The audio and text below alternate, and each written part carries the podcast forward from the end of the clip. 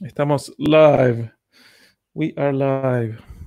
¿Se nos ve, ¿se nos ve bien, gente? ¿O no? Tenemos que ver ahí si que lo importante es que nos, que nos, que nos conteste la gente si nos está viendo o no. ¿Y, qué tan Minecraft nos está viendo, básicamente? Si se ve pixelado, si no se ve pixelado. Ahí dice, vamos. ahora sí, ahora sí, sí, sí, me quedo sin batería. Tal cual. Buenísimo. Buenísimo. Bueno, gente, se va sumando la gente ahí. Gracias por esperarnos estos, estos minutos de terminar de, organizar todo, de arreglar todo. Pero, pero hay que estar listos, básicamente. Lo importante es que sobrevivimos, como dicen por ahí. Exactamente, estamos vivos, estamos acá para hablarles en vivo. Exactamente. ¿Y qué cenaron? Pues imagino que deben haber terminado de cenar hace un rato, recién. A todos los que están.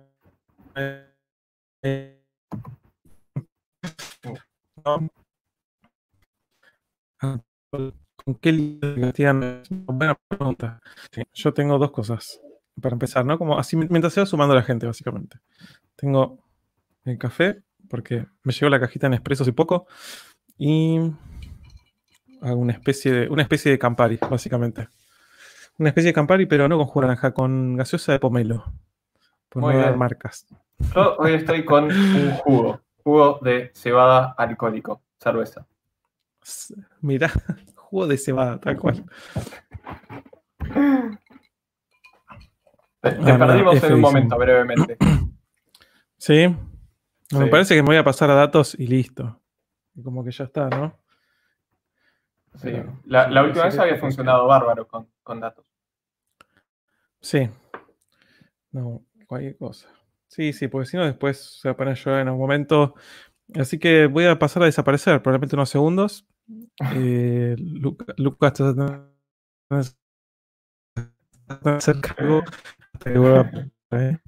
Bueno. Creo que por unos minutos voy a ser dueño y titular del canal de Dano. A ver, ahí. Ya vuelve Dano, ya vuelve Dano. No, no, lo, no lo extrañen, vamos a hablar de un tema súper interesante. Ahora lo vamos a presentar. Pero creo que les va a gustar a todos. ¿Qué, qué video le borro? ¿Qué video le borro? Tiene que ser un video que no se dé cuenta. Algo, algo, algo de ese estilo. O podría cambiarle todos los títulos de los videos a Bora B8, por ejemplo. Pero bueno, a ver, ahí, ahí sí, ahí oficialmente quedé solo. Eh, en algún momento vamos a dejar de usar StreamYard, queremos pasarnos a Streamlabs, eh, pero por el momento estamos luchando contra la tecnología. Hola Dano, ¿volviste? Como dice ahí Mati, cuando tenés un Samsung S20 pero lo usás simplemente de modem. Un S20 Plus, además. Tal cual. Ay, ay, ay. Em, y si me preguntan por, qué Campari, y porque la verdad que en esta cuarentena estamos tomando un poco todos los días. Vi a alguien justo había dicho sin sano y soda. A mí me gusta el vermouth, me gusta con tónica y tengo, me gustó el, el vermouth, la fuerza es muy bueno, me gusta mucho más que el, que el, bueno, Sinsano hace un millón de años que no pruebo, pero el Martini no me gusta tanto. El, la fuerza está muy bueno, si alguien lo probó, se lo súper recomiendo, sinceramente. Ahora no tengo delay, ahora no soy Minecraft, mira por estilo. Ahí está, impecable, perfecto. Antes tenías, parecía estabas un poco en Internet Explorer. No, no tanto por la calidad, sino por el, el delay. Hablaba el delay, ¿no? Se hablaba y contestaba. Ay, ay, ay. bueno, hay Music for Life dice, tiene un comentario muy interesante. Para empezar, dice desde que te vio mi vieja se enamoró de vos y le pidió el divorcio a mi viejo, tú usted hace mi padrastro. Eh, está, eh, para que salga la sentencia de divorcio falta porque está todo parado, básicamente, así que lo hablamos cuando termine la cuarentena, si querés. ay, ay. Em, así, que, así que bueno, eh, ah, vieron ahí el título que sea de Nightmare Garage, que sería el garage de las pesadillas, y es el tema que vamos a abordar hoy con Lucas. Em, yo, a diferencia de, de, cómo Lucas estaba el otro día, que tenía armado con dos pantallas, por eso que estaba mirando para arriba todo el tiempo, porque estaba tratando de hacer funcionar el tema de las dos pantallas, para poder mostrar imágenes, que fue como un salto tecnológico sin precedentes. Eh, yo voy a tratar de hacer lo mismo, pero con una sola pantalla, porque no encontré mi, eh, mi adaptador para poder usar la otra pantalla, eh, desgraciadamente. Después, la, después la, lo buscaré y lo haré más prolijo. Así que lo voy a hacer porque para este tema que vamos a abordar va a estar bueno poder mostrar los autos, pero quizás no sea tan, tan eh, prolijo como fue la vez que lo manejó Lucas. Pero antes que eso, antes de entrar este en este tema que queremos hablar, bueno, como siempre ustedes ya saben, eh, la mayoría son habitués de los, de los vivos. Esto es obviamente a la gorra siempre, eh, porque el mono baila por no sé qué cosa. Y, y que, que, bueno, entonces Quiero hablar de otra cosa, que esto no se lo había dicho a Lucas, pero quiero por lo menos mencionarlo. Y justo lo vi en un comentario ahí. Y es que hace poco se anunció el nuevo Serie 4. Uf, qué buen el BMW Serie 4. El BMW Serie 4 que lo mostraron finalmente la versión de producción, la versión de producción del BMW Serie 4, eh, porque antes, bueno, estaba el, el, el, ¿cómo se llama esto? Estaba el concept car, estaban después unas imágenes que se habían de alguna manera filtrado, por así decirlo, y, todo el mundo decía, no, pero no puede ser, así no se va a ver, esto es como muy exagerado, ¿viste? Cosas así. Entonces, eh, me parece que es un, como lo anunciaron finalmente, me parece que es un buen tema para abordar. Entonces, ¿qué es lo que voy a hacer? Ahora voy a empezar lo que es la tecnología y voy a tratar de meter una imagen acá, como puedo hacer para meter una imagen acá? A ver acá. Ahí está. Vamos, vamos que se puede. Eh, llegamos a la luna. Puedo mostrar el Serie 4. Ahí está. Ahí. ¿Lo ven? Acá todo. Ahí va. Uh, tremendo. ¿Sabes qué? Esta es la versión de producción. Esta es la versión de producción, ¿eh? No es concept, no es diseño, no es un render de, de un estudio terciarizado en India.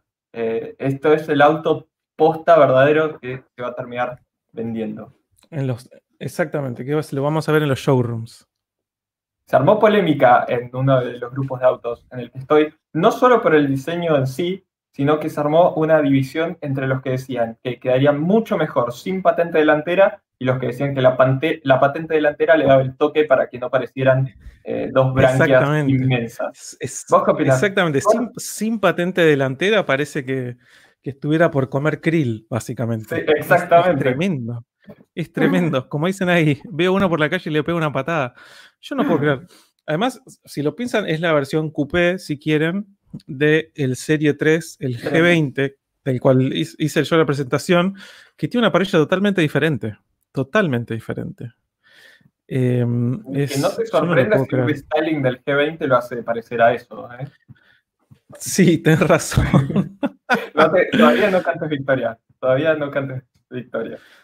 Totalmente. No, yo no lo puedo creer. Y, es, verdad, todos ahí dicen, parece un auto chino, parece un auto chino. Eh, por eso, o sea, lo hicieron así, ¿por qué? Para venderlo en ese mercado. Porque a los chinos les gusta las cosas así, bien eh, blingy, bien flashy, bien llamativas, brillantes. Es increíble, increíble.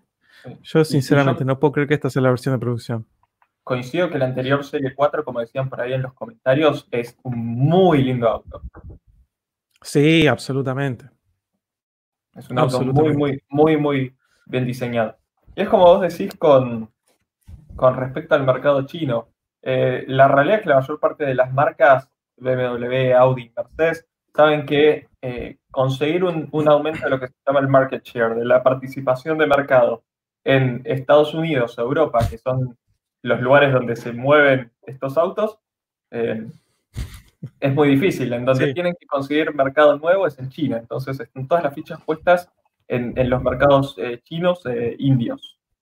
Y, claramente se tienen que, los autos tienen que ajustarse a esos gustos. Sí, total. Los comentarios la están rompiendo, chicos, con los comentarios. La verdad que es una maravilla. Eh, y motorización, que justo preguntan qué motor trae. Eh, empieza con un 2 litros turbo, en creo que la 420 y la 430. Y después la 440 tiene un 3 litros, 6 eh, en línea, turbo, de 380 caballos. Básicamente el mismo de la Supra, si no me equivoco. Es el B50. Pero lo más interesante es que. Creo que sí. No, no, me, no quiero, no quiero decirlo así como que bla, pero estoy bastante seguro que es el B58. Em, igual lo, llamativo es que el 440 es integral. O sea que, como mencionaron también antes alguno por ahí, lo más probable es que el próximo M4 sea tracción integral. O sea, como el M5, digamos, ¿no? Mi, duda es, ¿será integral como el M5 que se puede desconectar cuando uno quiere hacer maldades? ¿O, o será permanente? Seguramente, sí. No, seguramente. O sea, el día que BMW en su línea M no tenga esta cosa de la tracción integral dinámica que puedan desconectar por completo el eje delantero, dejó de ser BMW. Me parece, ¿no? Yo, no estoy nada de acuerdo con eso que acabas de decir. Nada. ¿En serio? Sí. Pues para mí, si, si, hicieron tanto, si hicieron tanto la fama por lo que es tracción integral y hasta lo que es en los fanáticos, eh, en, los fanáticos de, de, BMW, esta cosa de lo que es la tracción trasera de B4 is for y cosas así, em, yo, yo, creo que el día que, es que tengan una tracción integral permanente y que no puedas ni siquiera desconectarlo, es como que están traicionando ahí. quizás estén traicionando un poco el pedigrí, pero para mí va a ser una muy, muy buena noticia porque va a significar que los autos tienen tanta potencia que es eh, poco práctico tenerla únicamente en las ruedas traseras, que es algo que pasa un poco con el M5. Tener un auto de... ¿Cuántos caballos tiene el M5 actual? ¿500? ¿560? 600 y pico. 600. Tener un auto de 600 caballos, tracción trasera, para, para el público general es complejo. Estoy totalmente de acuerdo, estoy totalmente de acuerdo. Pero, aunque sea eh, por una cuestión así de, de, de, de, pura exclusivamente para darle el gusto a la gente, tiene que tener un botón siempre para que solo tenga eh, tracción trasera. Aunque después, eh, cuando lo. Esa, el botón de matarse, ¿viste? Exacto, el motor de Mustang, atropellar gente. Sí. Em, aunque después, si vos, por ejemplo, lo pones en modo M o lo que sea, y siempre termina llevando algo de, de, torque a las ruedas delanteras, tiene que tener sí o sí un modo que lo, lo puedas deshabilitar. Y, o sea, es, tu prerrogativa, digamos, ¿no? Pero para mí tiene que estar eso sí o sí. Sí o sí. hago una aclaración con respecto al diseño. Eh, Estaban hablando ahí que querían hacer un homenaje al E21 me parece algo eh, terrible en cierta forma, porque si bien el E21 es el primer Serie 3, acá me van a pegar por lo que voy a decir, porque es algo muy, muy polémico. El E21 es casi universalmente conocido por ser el Serie 3 más feo. Eh, de hecho, por eso fue en gran parte un, fracaso. Eh, es un auto que hoy se le ha agarrado cariño de nuevo, pero mucha gente considera que el Serie 3 en la práctica arranca en el E30, que el, E21 fue, fue casi un, un, ejercicio. Sí, hoy es más difícil escuchar esas opiniones porque cuando pasa el tiempo, el tiempo suaviza los autos. De repente los autos del pasado, los autos que eran súper criticados en el pasado pasan a ser buenos autos. Pero, pero claro. sí, sí, sí, que quizás no lo compró nadie en el momento y después... Eh, igual.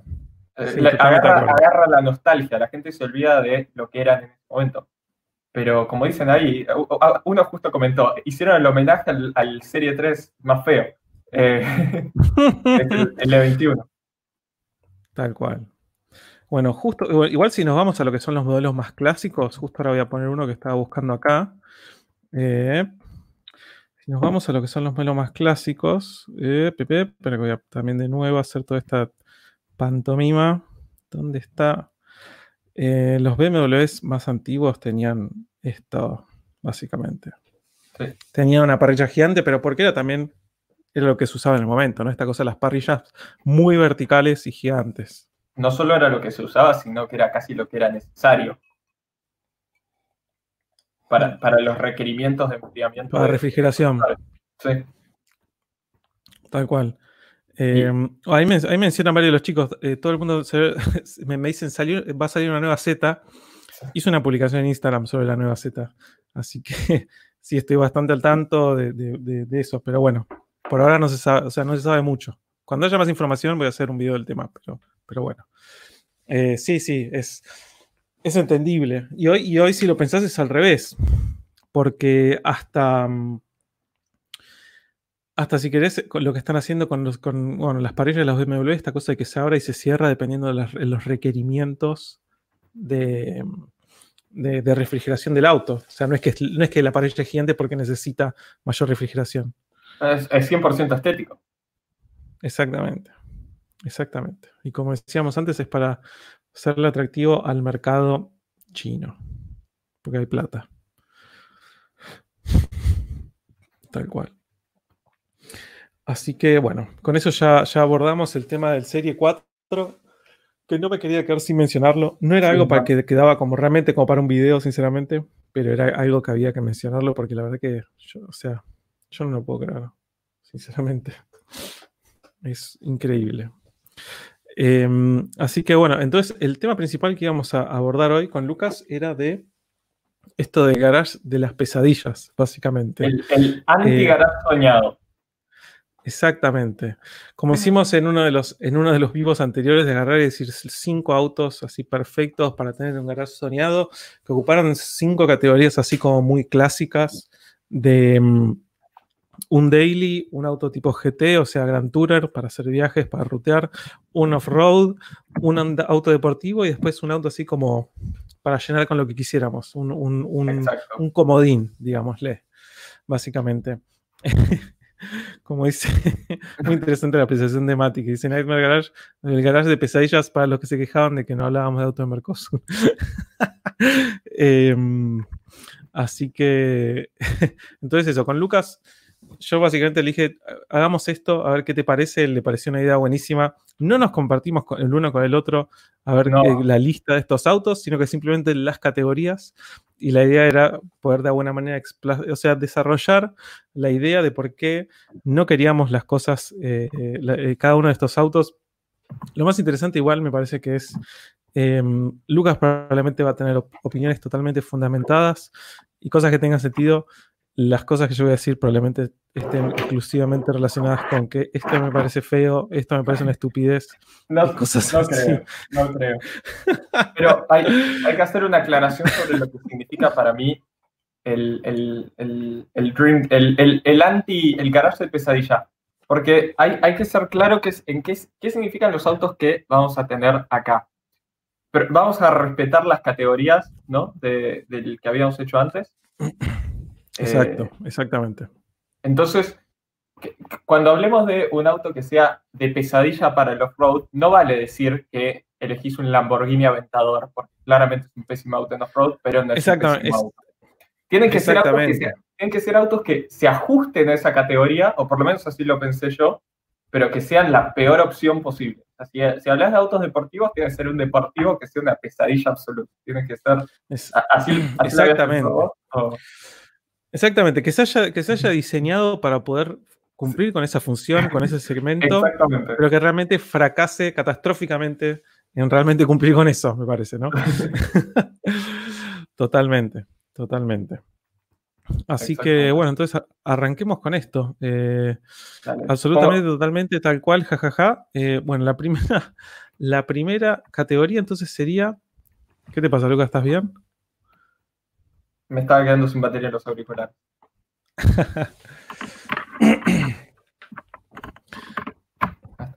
Nada, me recomendás una K de Diesel como Dilly. Eh, hablando de las recomendaciones, ¿querés que arranquemos? Sí, arranquemos. Te voy a dar, eh, para que empieces vos, vamos a empezar con la categoría de Daily. Lo que te voy a pedir es que digas primero el, modelo de auto, así yo, mientras vos empezás a desarrollar, yo puedo buscar una imagen y poder mostrársela a la gente así, etc. Perfecto. Acá en esta categoría de daily quise buscar el auto que si yo salgo y digo, este es mi auto de todos los días, más diría, oh, qué, qué, qué mala opción que elegí dentro de las opciones posibles. Y mi elección es nada más y nada menos que el Cherry Cuckoo de primera generación.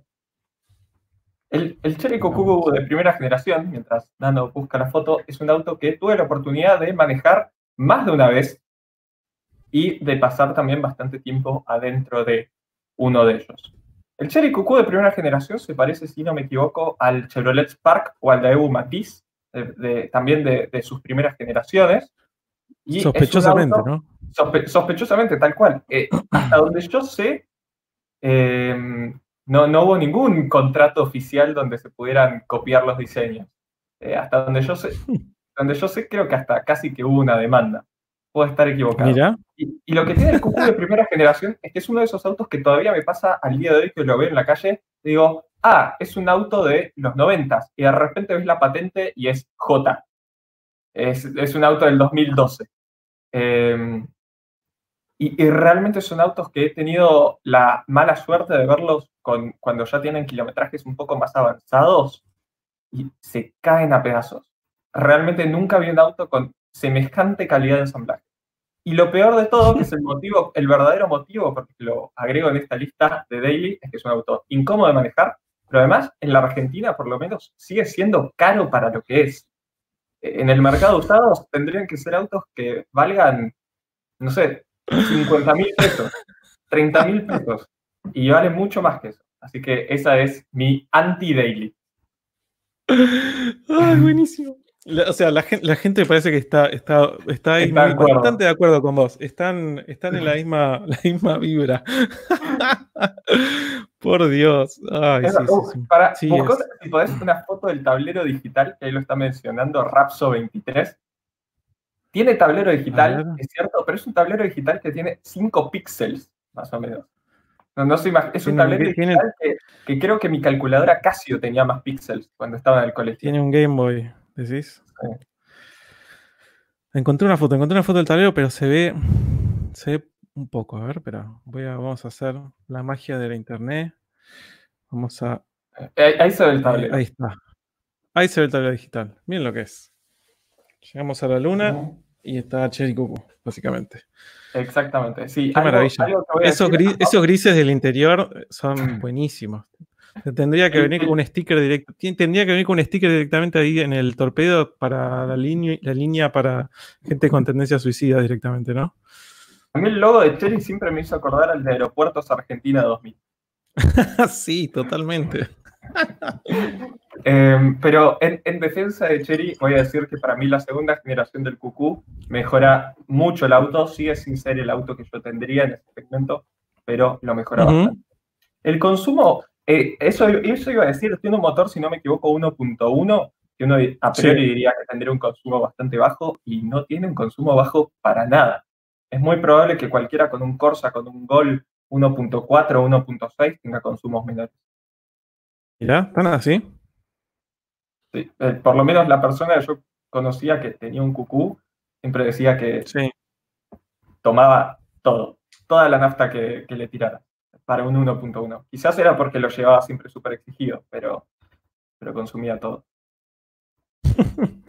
Sí, puede ser eso, que esté mal relacionado, que sea también un, un, un ¿cómo se llama esto? Una cagada, básicamente. Tal cual. No necesito otra cosa, pero me sale. Esto de tratar de, estar viendo las imágenes y demás, como que cierta parte de mi cerebro directamente se apaga por completo. Ay, ay, ay. Es, un auto que me encantaría filmar para alguna crítica en YouTube. Sí, ¿no? Sí, me parece un auto súper interesante para hablar. Sí, sí, sí. Además, eso, no, no, no, conozco, no conozco a nadie que haya que tenga una crítica positiva. ¿Hay alguno de ustedes que haya, que haya tenido un cucú de la gente que está viendo el vivo? Siempre hay gente que banca a todos los autos. Y vos decís, si vos, vos podés putear cualquier auto. Eso es verdad. Y, siempre va a haber alguien que, lo va a bancar. Entonces, seguramente haya alguien en los comentarios. Y me interesa tener el contraargumento del Cherry Cucú. Pero bueno, por ahora no apareció, por ahora literalmente no apareció. Qué cosa. Qué cosa. Bueno, eh, tu, es, muy detallado, básicamente, tu, tu, por qué no te gusta el Cherry Cuckoo. Eh, mi respuesta a esto mismo de, de un daily que no querría tener viene un poco por la ignorancia, viene por, por el prejuicio y viene al mismo tiempo por... Em, es algo como una generalidad, realmente. O sea, por lo que es, la respuesta es bastante mala, si querés, o generalista. Después la gente, quizás yo, yo les voy a tirar una idea a los que están ahí, en los que están todos viendo, les voy a tirar una idea y quiero que ustedes materialicen esto que yo les voy a decir en un auto. Quiero que me digan cuáles, pues yo tengo las características. Eh, no, no es un Corsa, Mati. Eh, entonces, em, entonces em, ¿cuál es la cosa? Yo nunca tuve un auto carburado. Nunca tuve un auto carburado. Pero tuve un auto que, según lo que me describe la gente, era bastante parecido a tener un auto carburado, básicamente. Eh, Exacto. Que es la RX7. ¿Y por qué digo que era es de alguna manera para mí va con la descripción de un autocarburado, porque tenía una inyección de la edad de piedra. Tenía un, reloj Casio eh, y con eso supuestamente te decía cuándo tenía que meter nafta adentro del motor. Esa era toda la función que cumplía. Tenía un distribuidor, o sea, no distribuidor electrónico, tenía un distribuidor común y corriente. Eh, ¿Y qué es lo que pasaba esto? En esta implementación tan vieja de la inyección, lo que pasaba es que los sensores que tenía, los sensores, porque una cosa súper precaria, siempre se salían de punto, siempre. El sensor de posición de la, de la, del, ah, del acelerador, o sea, de las, de las mariposas, porque tiene varias mariposas, como en etapas.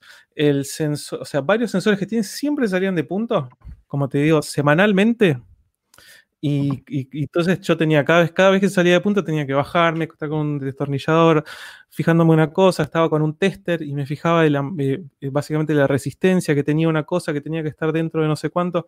O sea que semanalmente tenía que estar corrigiendo cómo, cómo o la inyección, cómo elaboraba la inyección. Y en retrospectiva era una patada en las pelotas, básicamente, ¿no? Realmente lo era. Entonces, ¿por qué de alguna manera yo me bancaba eso, digamos?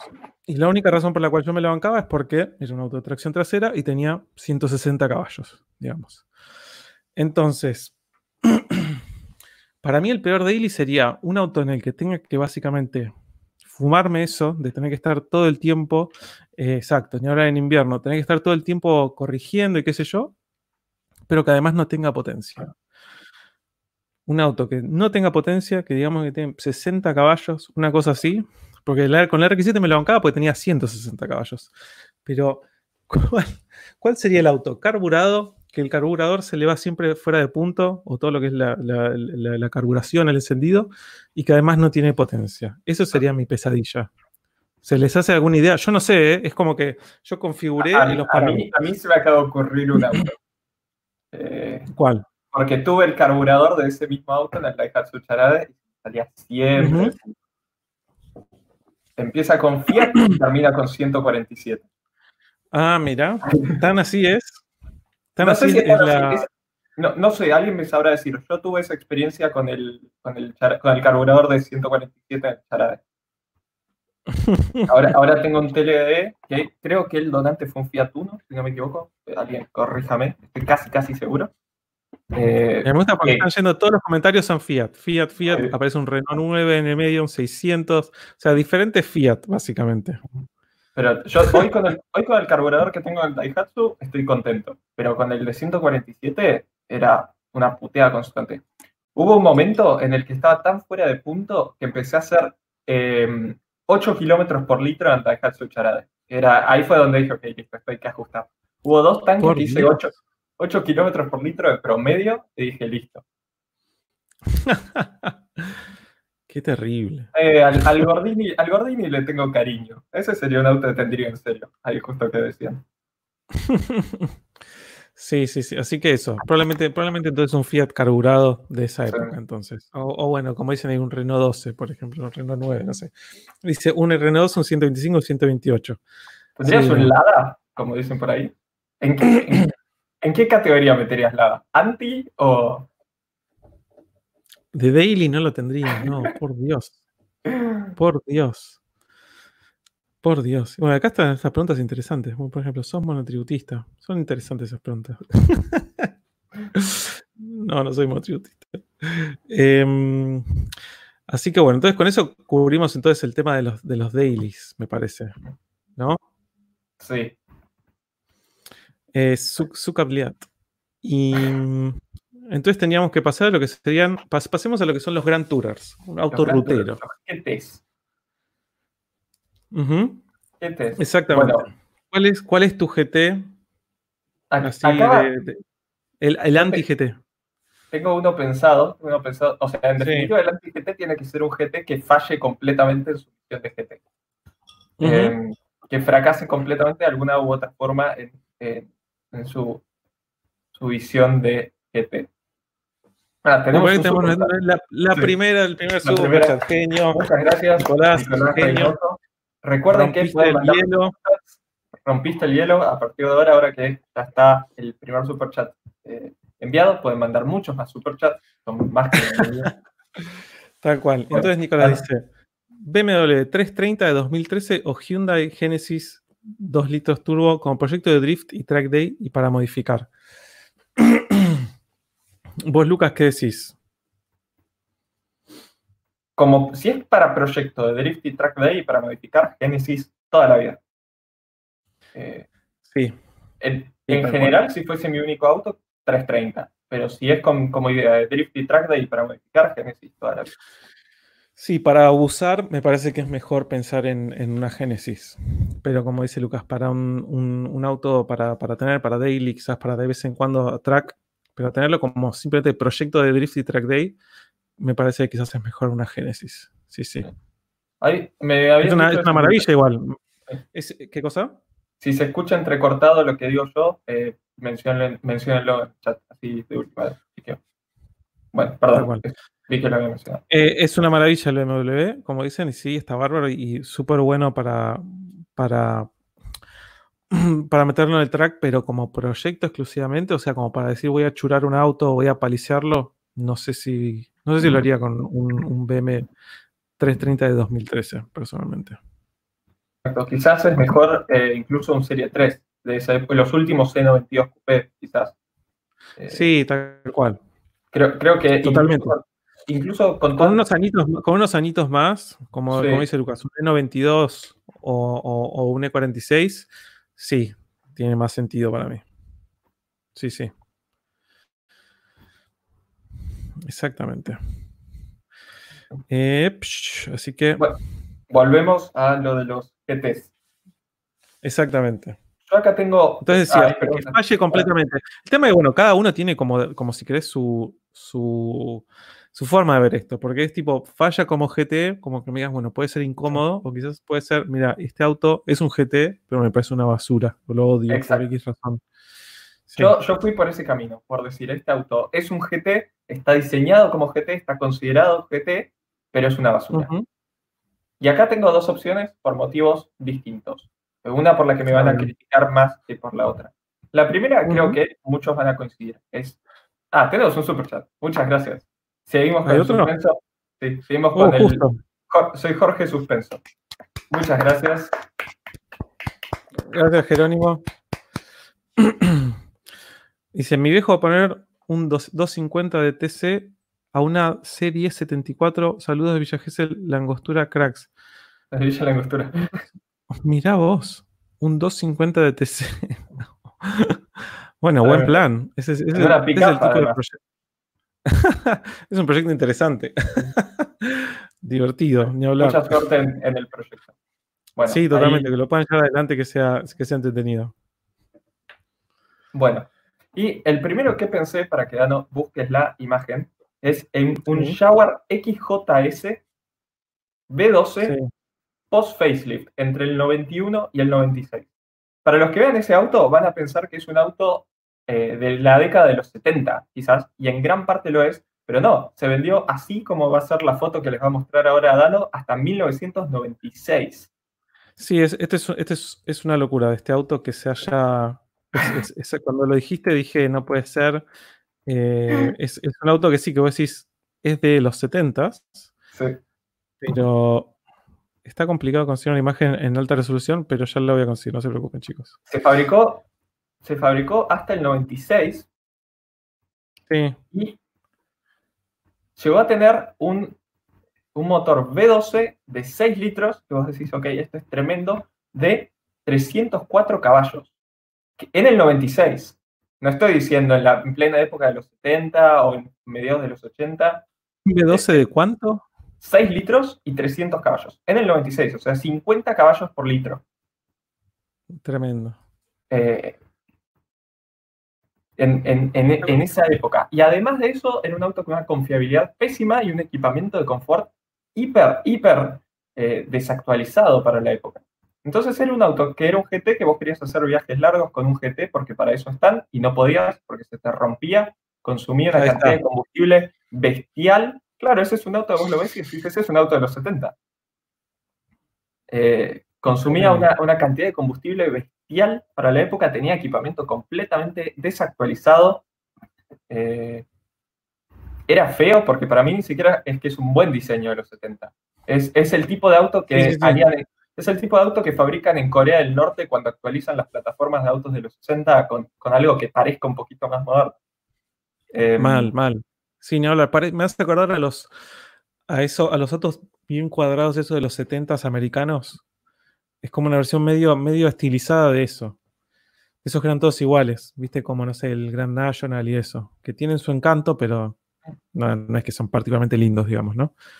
Entonces, para mí, en, principio, uno de los peores GTs de la historia, eh, realmente. Sí. Eh.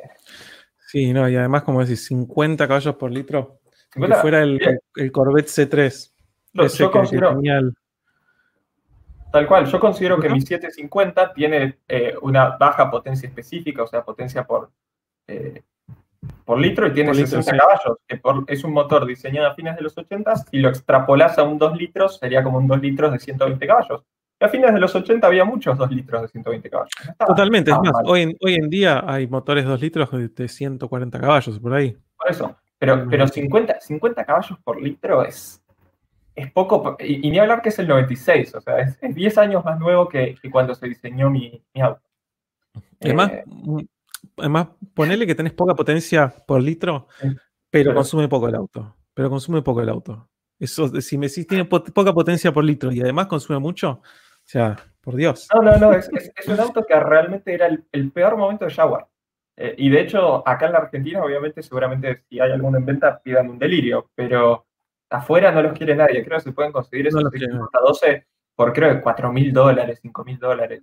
Eh, realmente, realmente es, un auto nefasto por todo lo que representa también históricamente. buena, una, decisión. Una compañía que estaba en la lona. Y sigue siendo un GT, es un GT con todas las letras Jaguar.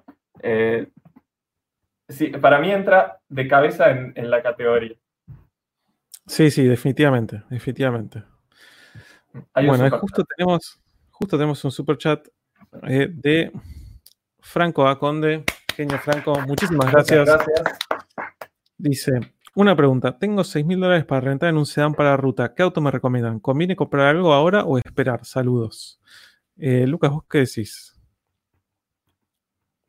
Por, esa, cantidad de plata, las dos cosas, ¿no? Me interesa, por un lado, tu, apreciación de eso. Por esa cantidad de plata, ¿qué te parece que haya interesante así? Para... para la ruta, Toyota Camry. Te compras un tremendo Toyota Camry V6 con esa plata. Sí. Siempre terminamos diciendo lo mismo. sí, tal cual. Ahí, alguien dijo Accord o Camry, por Dios. Eh, y dice, ¿conviene comprar ahora o esperar? ¿Vos qué decís de esto? Porque es muy interesante, porque hasta la última vez que hablamos estaba esta cosa del, tema del dólar y cómo iba a impactar el tema de los, de los usados, o potencialmente podía impactar, y ahora está esto de que, de que pusieron este nuevo impuesto y qué sé yo. Mañana les, les cuento bien en un video que, me quedó creo que un poco largo, como de 13 minutos, contándoles las nuevas actualizaciones. Larguísimo, terrible. En, bueno, sí es cierto, pero el último video que saqué tenía 26 minutos y, me jodieron con eso, así que ahora ya, ya advierto con, todos los videos. Y, Directamente. Y, la realidad es que lo que ocurrió es que quedaron los autos baratísimos para los que tenían dólares ahorrados, que no es una proporción menor de, la Argentina, que es lo que había contado en en un video recientemente. Y, y entonces, como quedaron tan baratos y tanta gente vio la oportunidad, volaron. Y hoy por hoy casi no hay stock en ningún lado. Eh, entonces, entonces, primero que no hay stock. Entonces, el, precio te queda abierto al, valor que esté cuando, cuando entre el stock. Y segundo, que desde el gobierno, a través del Banco Central, técnicamente son independientes, pero en la práctica no, eh, a través del Banco Central impuso nuevas restricciones para lo que son eh, las compras de dólares a, importadores, empresas. Que no es que pusieron un impuesto nuevo, no es que hicieron nada, solamente hicieron la vida un poco más difícil. Eh, entonces, con, esas restricciones, en definitiva, es más costo para, para el importador que probablemente pueda traer menos unidades y a un precio un poco mayor. Así que, en, primer lugar, tenés, tenés eso que te encarece lo Y en segundo lugar, tenés que se achicó la brecha entre dólar eh, contado con liqui o, o, blue y el dólar oficial. Entonces, de repente, toda esa ventaja que había por, justamente esa brecha amplia que había, ahora se, se achicó un poco. Así que yo creo que este es, el, este es, el, momento, personalmente. Creo que mañana no va a ser tan, tan, tan bueno lo que se puede conseguir por, por un montón de dólares. Sí, tal, tal cual, tal cual. Y exactamente, quizás ah, entre ahora también pusieron este nuevo impuesto, ¿no? El impuesto interno. Ah, el, em, impuesto interno no, no lo tocaron, ¿eh? Sigue con los mismos porcentajes, lo único que actualizaron es la base, es la base imponible que la subieron cuando la inflación fue como del 15%. O sea, lo, que va a ocurrir con el impuesto interno es que va a agarrar a más autos, pero a, los, autos, a los autos que ya impactaba los, los toca igual. Totalmente. No, no, cambia. Así que yo, y... yo buscaría te y compraría eh, en, en, la brevedad. No significa que tengas que salir corriendo a comprar el primer Camry que veas, pero Compraría en la, sí. Además, eso, hablamos al fin y al cabo también de un mercado bastante volátil, de haber gente que está por el contexto desesperado por vender y gente que está también ahí buitreando también para comprar autos. Hay, mucha, gente, mucha gente buitreando. Eh, es un gran momento para el que tenga el, estómago y las ganas y, quiera hacerlo para, hacer ofertas, eh, como un, un vendedor conocido mío dice, ofertas violentas. Tal cual. sí, sí, totalmente. Bueno, y tenemos otro, otro super chat de Claudio Tamizari, genio. Muchísimas gracias. Que este comentario para lo que para el auto que propuso ah. Lucas, que es sumarle, caja automática al Jag. Es verdad, encima el XJ eh, está bien, es un GT, un GT tiene que tener caja automática para mí. Eh, pero tenía la, caja automática de cuarta. estamos hablando del 96. En el 96 eh, en ese segmento nadie tenía automática de cuarto. Es, para, sumar al. Encima una mala caja automática. Ah, no sé si era tan mala. En realidad no debería decir que es mala, porque si no me equivoco, acá pido el, fact-checking, el chequeo de datos de los comentarios, alguno que googleé. Si no me equivoco, ese Jaguar XJS tiene la, la, la caja ZF4HP24, eh, que es exactamente la misma caja que tiene el 750. Literalmente son intercambiables. Así que no sé si me, puedo quejar. me imaginaba, me imaginaba. Pero, bueno, digamos, seguro. digamos que es una caja que la conozco bien. Sí, no te hizo muy feliz, digamos, tampoco. Eh, no, es, una caja muy, muy confiable, casi indestructible, pero lenta, lenta, lenta en serio. y bueno, y ahí, ahí también Claudio dice, perdón, Hola a todos. Así que ese fue su segundo qué, qué, genio. Dylan, también genio. Dice, mañana a las 9 tengo clase malos, pero vale la pena. Estamos considerando quizás hacer alguno de los vivos más temprano para poder abarcar a gente que quizás ahora se tiene que despertar temprano y cosas así. Eh, probablemente el próximo en lo de Lucas lo hagamos más temprano. Es, una posibilidad. Sí, yo, yo soy, es, es la, la, charla interna que tengo contando, yo soy partidario de los vivos a las 19 horas antes de cenar y, y Dan es partidario de los vivos después de la cena. Así que tenemos ganas, tenemos ganas de, probar qué, qué ocurre. Probar a ver cómo, cómo se da. Totalmente. En la, votación en Instagram, Nobleza, Obliga, todos votaron a las 23 horas. eso, eso, es verdad, eso es verdad. Pero bueno, vamos, vamos a experimentar la próxima a ver cómo, cómo resulta. acá tenemos Juan Martín Liste, genio, muchísimas gracias. Y dice, ¿qué opinan de los Volvo? Creo que son olvidados en la gama alta. Son lindos autos. ¿Harían un video específicamente de estos autos? Eh, a mí me gustan mucho los Volvo.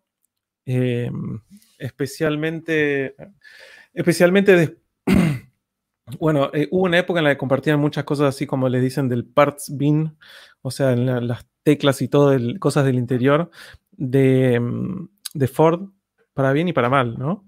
Eh, pero que en general son autos lindos, son autos seguros, son autos cómodos, son autos premium al fin y al cabo. Eh, mm, a mí me gustan, sinceramente. Pero bueno, por lo menos en Argentina está con medios perdidos, me parece. la red de, de, concesionarios creo que es Ditecar, los que traen Volvo, que traen también Jaguar y qué sé yo, es cada vez más chica. Ahora cambió, ahora, ahora los, los, absorbió el grupo El Castro, que va a ser algo muy interesante. Literalmente en diciembre, no me equivoco. Se fue de de, Argentina.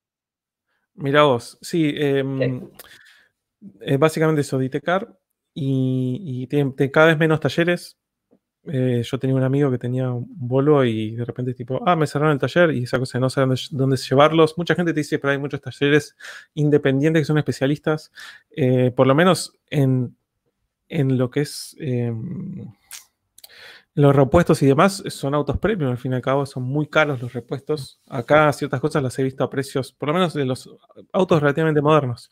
Yo he a precios de repuesto de, de Volvo, locura. Locuras. he visto cosas literalmente dos veces más caras que para un BMW equivalente. Totalmente. Y además que te digan esas cosas maravillosas clásicas que tienen que cambiarle un buje de la parrilla a la suspensión, pero que en verdad lo que le tienen que cambiar es la parrilla entera porque está el buje integrado en la parrilla y de repente te quieren arrancar la cabeza por un ruidito que hace y vos decís, no, paso. Siempre, eh, pero son autos espectaculares. A mí me encanta. Siempre tuve ganas de tener Volvo en Argentina, autos que miré con, con muchísimo cariño. Exacto, como dice Mati, Belcastro también tiene Alfa. Si no me equivoco, es la hija de Belcastro la que maneja Centro Milano de Alfa. Eh, y, es un auto que siempre he querido tener porque los precios de la reventa son Sí, son ridículos. Son ridículos. Creo que hace poco te había pasado, o no sé si había hablado con vos, estaban vendiendo un Volvo S60 2017, el color azul pitufo de Polestar, eh, a 17 mil dólares eh, acá en la Argentina. Tenés Volvo S60 un poquito más viejo por 10 mil dólares.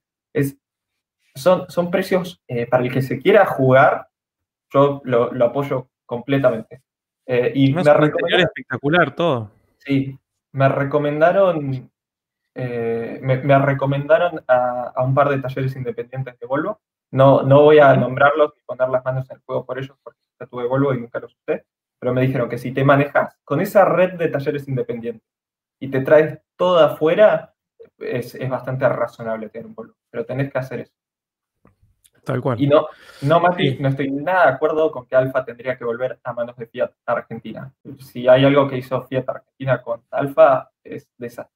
Me parece el centro Milano, la verdad, labura muy bien con Alfa y ha traído a la vida a la marca de nuevo en la Argentina algo que ni Grupo Modena ni Fiat Argentina han hecho.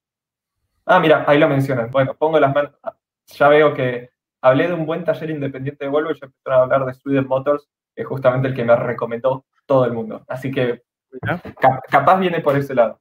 Tengo, tengo que tener un Volvo e ir al taller para recomendar. Por ahora no lo puedo recomendar, pero ahí ya, ya que lo mencionan, digo que es justamente ese.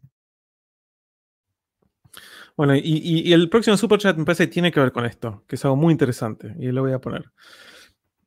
Ahí está. Francisco Peña Montero, muchísimas gracias. Muchísimas gracias. Desde Chile, asumo. Y pregunta lo siguiente, que está muy ligado a Volvo también. ¿Un auto premium tiene que tener motor longitudinal? Opinión.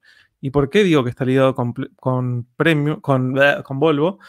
Porque Volvo tiene motores 6 en línea transversales. Una locura. ¿El S80B8 no es transversal o es longitudinal? Es transversal es transversal, por eso. Por, eso, o sea, más allá de los seis cilindros. Eh, tenés V8 transversal.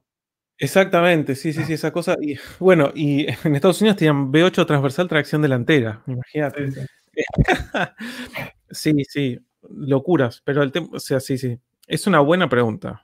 Em, porque la, NSX, por ejemplo, tiene un V6 transversal. En el, en el medio o sea, tiene motor de posición central, pero es transversal. El, eh, Alfa tiene motor eh, transversal, si no me equivoco. Sí, sí, sí, tiene. bueno, El, Lamborghini, el, Lamborghini, Miura tiene motor transversal. Así que creo que eso debería responder la pregunta. Si el Lamborghini Miura tiene el V12 transversal, yo por lo menos no puedo argumentar. A mí me gusta más que esté longitudinal, me gusta más que esté longitudinal, me parece algo mucho más simétrico, como esto, como lo que mencionaba en el, en el video de, Subaru. Es algo más simétrico, es como mucho más armónico, da como para trabajar con el espacio de otra manera, pero, pero no, el Lamborghini Miura tiene motor transversal, así que no puedo discutirlo eso. Yo no, no tengo los conocimientos técnicos para discutir eso. A priori me parece que en un auto premium son más importantes los resultados que cómo están pensados y si se las pueden ingeniar para tener eh, motor, motor transversal y que sirva y que el, usuario no note la diferencia, genial. Eh, yo soy partidario también de motores eh, longitudinales que, bueno, tienen, tienen las ventajas del espacio en muchos casos. Tal cual. Entonces, bueno, acá Gonzalo me pregunta, ¿no puedo hacer el video? Acaba de salir en el video. Eh, y después acá dicen los Audis que los Audis, audios que no tienen, y después dice Audi, no pasa nada, que no tienen sistema 4 son transversales. Exacto, los que son Haldex tienen motor transversal. Los que son todos los que son delantera tienen motor transversal. Eh, y acá tenemos otro super chat de Nicolás Soria. Muchas gracias. Y dice, dos genios. Tengo un 208 2017 1.6. Siempre tuve, siempre, a no sé leer, siempre tuve autos hatchback Quiero venderlo y sumar unos 3 mil dólares encima aproximadamente o un poco más. Para algo con más potencia pero que tenga reventa. Preferentemente BMW o Audi. ¿Qué valdrá un, qué vale un 208 2017? Sinceramente. El 1.6 es el Felín, si no me equivoco, ¿no? Mi vieja se compró un 208 hace un par de meses atrás, justo antes de que empezara la cuarentena. Eh, pero que no me acuerdo si era 2015, 2016. Y lo había pagado creo que algo de 5 mil dólares, 5 mil y pico. Mi novia tiene un 208 2017, creo que es el 1.5, que creo que es el Active. Eh, sí. Y no tengo idea cuánto vale usado, pero es un auto que lo tengo presente. Eh, a, ojímetro diría que si el 0 kilómetro hoy debe valer 10 mil dólares reales, eh, un, millón 300, un millón 200, sumo, tal vez un poquito más asumo que un usado 2017 debe estar en 900 mil pesos, un millón de pesos. ¿Y en dólares eh, eso sería? En dólares eso sería que 7 mil. 7 mil, una cosa así. Sí, o sea, por mil. Sí, es un poquito más de 10 mil dólares. Tal cual. Eh, y, hay bastante. hay mucho, hay mucho. Sí, definitivamente.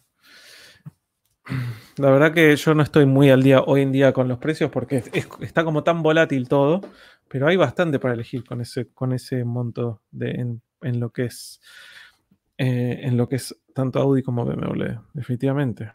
¿Vamos a terminar con la cabeza? A mí, si le gustan hatchbacks con algo más de potencia, es una 3. Ah, es verdad, dijo que siempre tuvo hatchbacks, así que sí. Eh, realmente en, en, Audi o es serie 1 o o, a 3. O a 3, sí. Eh, y, personalmente, viendo cómo vinieron todos los Serie 1, que no fueron de, entre comillas, la línea M o, o como se llama, M Performance, o sea, salvando un 135 hatch, sí. Eh, realmente no, vinieron por lo general muy equipados. Tenés, más equipamiento en los A3, salvo los A3 más, más básicos. Los A3 más básicos parecen un, un, un Gold Trend, pero...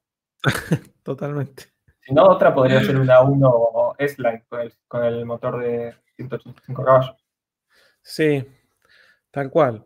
Sí, totalmente. El problema muchas veces con el A1 es que no comparte muy poco a nivel mecánico con el resto de lo que es la gama Audi, porque ese motor ah. después, tengo la idea de que tengo la idea que el de 185, por cosas de, mi hermano, pues mi hermano tiene un, A1 S-Line, eh, que no comparte, ese 1.4 eh, todo lo que es grupo Volkswagen tiene mil millones de 1.4. Mil millones de 1.4 turbo con el mismo a la vez. No, no, no, no es, no es que solo software, sino que cambian cosas.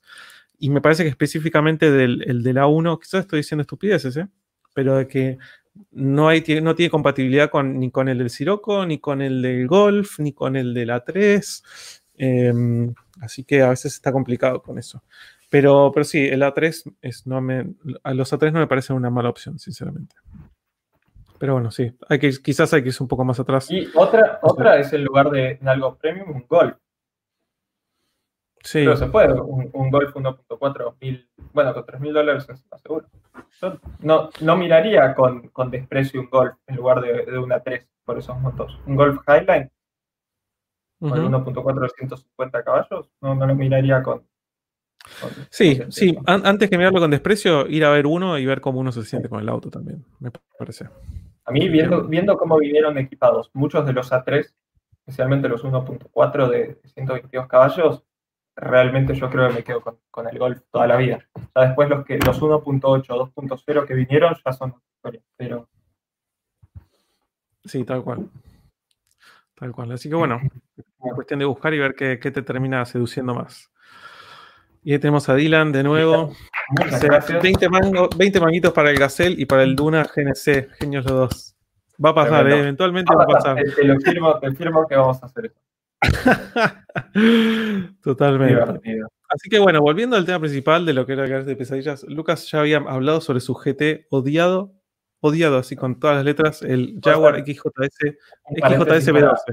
Para una mini adición, era la otra vez me había ocurrido que esto, muchos probablemente no entiendan por dónde vengo, pero es por un auto que es, como la adición de si estás buscando un cero kilómetro, cuál es el, cuál es el, el anti-GT, y es hoy un Maserati Gran Turismo. No sé si, alguno estuvo viendo, se sigue vendiendo. Yo me sorprendí, hace poco estaba viendo una, una guía de, de, autos nuevos que había, que había comprado y seguía existiendo el Maserati Gran Turismo. Es un auto que pensé que se había dejado de fabricar hace tiempo, pero no. Sí, sí, le, hicieron como un restyling mínimo o una boludez. Es, el mismo auto, es como comprarte un usado a precio de cero kilómetros. Una locura. Sí. Es, sí, es, de otra época. Es de otra época, es realmente de otra época y se sigue vendiendo. Sí, ni hablar. Ni hablar. Eh, bueno, y ahora yo voy a pasar a hablar de cuál es mi GT de alguna manera así que aborrezco. Y es un auto que mucha gente probablemente en los comentarios vaya a decir, ah, no, pero es bueno. Y por eso mismo lo odio. Porque me parece que es uno de esos autos que simplemente por la marca, la gente piensa que es bueno.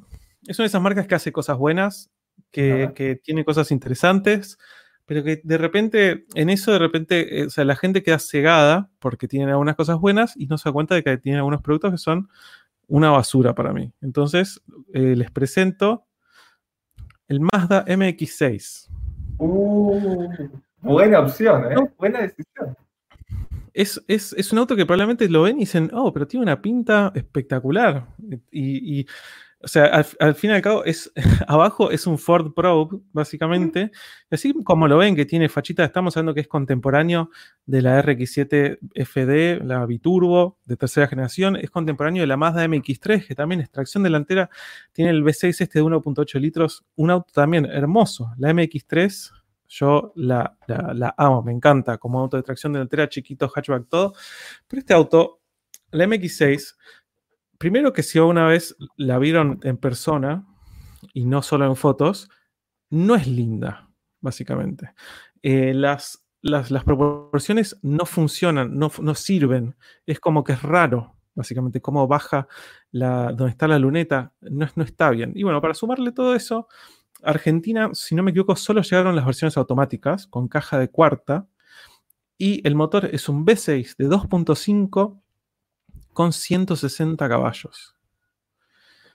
Es pesada, es lenta, caja automática, pero tiene la plaquita que dice Mazda, en una época en la que Mazda realmente estaba como en su salsa, cuando realmente es un producto que más es un Ford que otra cosa, por lo menos así lo veo yo para esta generación. Em, y, la gente queda como, se enamora de eso y de que es una coupé y que qué sé yo, y que tiene toda esta cosa que look así medio deportivo orgánico. Para mí, este auto es una basura. Eh, y cuando aparecen a la venta estos autos, eh, ahí dice Mati, es una coupé que se derritió. Civic con plastilina, sí, ¿no? Es como una versión, la versión del día del Civic también, si quieren, la trompa. Para mí es como una, un Civic que se comió 150 Big Macs. Viene ese diseño noventoso, gordo, medio gordo. Totalmente. Totalmente, porque además esto era también eso, como decís, esto era un GT, esto era como si fuera la respuesta de Mazda a eh, el Toyota, no, el, Toyota, el Lexus SC400, el Toyota Sorer, ¿viste? Esas coupés, en esa época en la que en los 90 los japoneses tuvieron un montón de coupés Grand Tourers con motores grandes y principalmente con caja automática. Eh, es para mí un desastre. Ese, em, V6 se usaba mucho para hacerle de, swap al, a la MX3. Exactamente. Lo mejor que hizo ese V6 de 2.5 es que lo sacaran de este auto y lo pongan en una MX3. Que, entraba en el vano, exactamente. Y también eso, la realidad es que acá Argentina llegaron más que nada V6 y este V6, esta versión V6 2.5 de mm, de 160 caballos y caja automática. Pero en Japón hubo un V6 de 200 caballos con, caja manual, pero eso nunca llegó acá. Así que si, si fuera la versión de 200 caballos y tuviera una caja manual, entonces sería más una Honda Prelude y estaría, sería todo lo que está bien, pero no es. 160 caballos y una caja automática de cuarta del principio de los 90. Así que paso, sinceramente. Eh, ¿Qué cosa? De acuerdo, completamente. Un desastre, un desastre. Así que con eso cumplimos ya con los dailies, con los GTs. Entonces, los dailies, vos tenías el. Cherry Cuckoo. Cherry. Yo tenía un Fiat antiguo, carburado X o un eh, Renault 9, un Renault 12. Eso, obviamente, gracias a ustedes, a su aporte, chicos. Y, después vos tenías de GT el Jaguar XJS B12 y yo tenía la Mazda MX6 automática. Eh, así que bueno, ahora pasamos a la categoría off-road. Off-road. Me interesa, me interesa saber cuál es tu, auto odiado. Para esta categoría elegí un auto que los que hayan hecho off-road en su vida seguramente estén completamente de acuerdo conmigo y los que nunca hayan hecho off-road en su vida seguramente no lo entienden del todo. Y es la Hammer H2. La Hammer H2 es un auto que vos lo ves desde afuera y decís, listo, este auto es el auto que quiero para el apocalipsis zombie. Em, Tal cual. Ese auto es el apocalipsis zombie. Es el apocalipsis zombie, exactamente. Exactamente. Y la realidad es que es un auto que tuvo su estatus en ese momento, pero el gran problema que tiene es que no sirve para lo que estuvo diseñado. Es un auto que no es increíblemente ancho, no lo puedes meter en ningún lugar complicado, es súper pesado, entonces se te hunde en todos lados y no sale. Eh, y el un ambiente con, un, con un V8, básicamente. Exacto. Y el gran problema que tiene es un problema de confiabilidad, que si vos lo buscas en YouTube hay 500.000 videos, es que en cuanto, lo en cuanto lo exigís un poquito en off-road, se abre de patas se rompe. Se rompe todo. Se rompe todo. Hay videos de tratando de subir casi que una piedrita así y el auto hace así, se abre. Eh, y, es un problema, es un problema súper conocido, súper conocido de las H2. Entonces es un auto que vos a priori decís, listo, tengo, tengo mucha plata, quiero comprar un auto para hacer off-road, vamos con la H2. Eh, y no. Falla. falla, es más, es más para, crucerear, tirar facha y, llevar promotoras de speed, básicamente. Es el, para, el, la única, el, única, para lo único que se usa en la vida real, ¿no? Y es otra cosa, todo de negro y speed en el costado. Nada más. Otra cosa que criticaban del de off-road es la visibilidad interior que tiene. Eh, cuando haces off-road, cuando te metes en un lugar complicado, querés tener buena visibilidad. Totalmente. Sí, ni hablar. Sí, o sea, yo, yo, eh, yo, mi viejo hacía rock crawling en montañas y es importante la visibilidad porque haces algo mal y te caes y, de repente estás rodando por toda una montaña hasta el fondo y suerte, básicamente. Qué tremendo. Y, ahí, como dicen, a diferencia del H1, la H1 era un auto que era hiper incómodo, no tenía equipamiento de confort, la H2 sí tiene equipamiento de confort.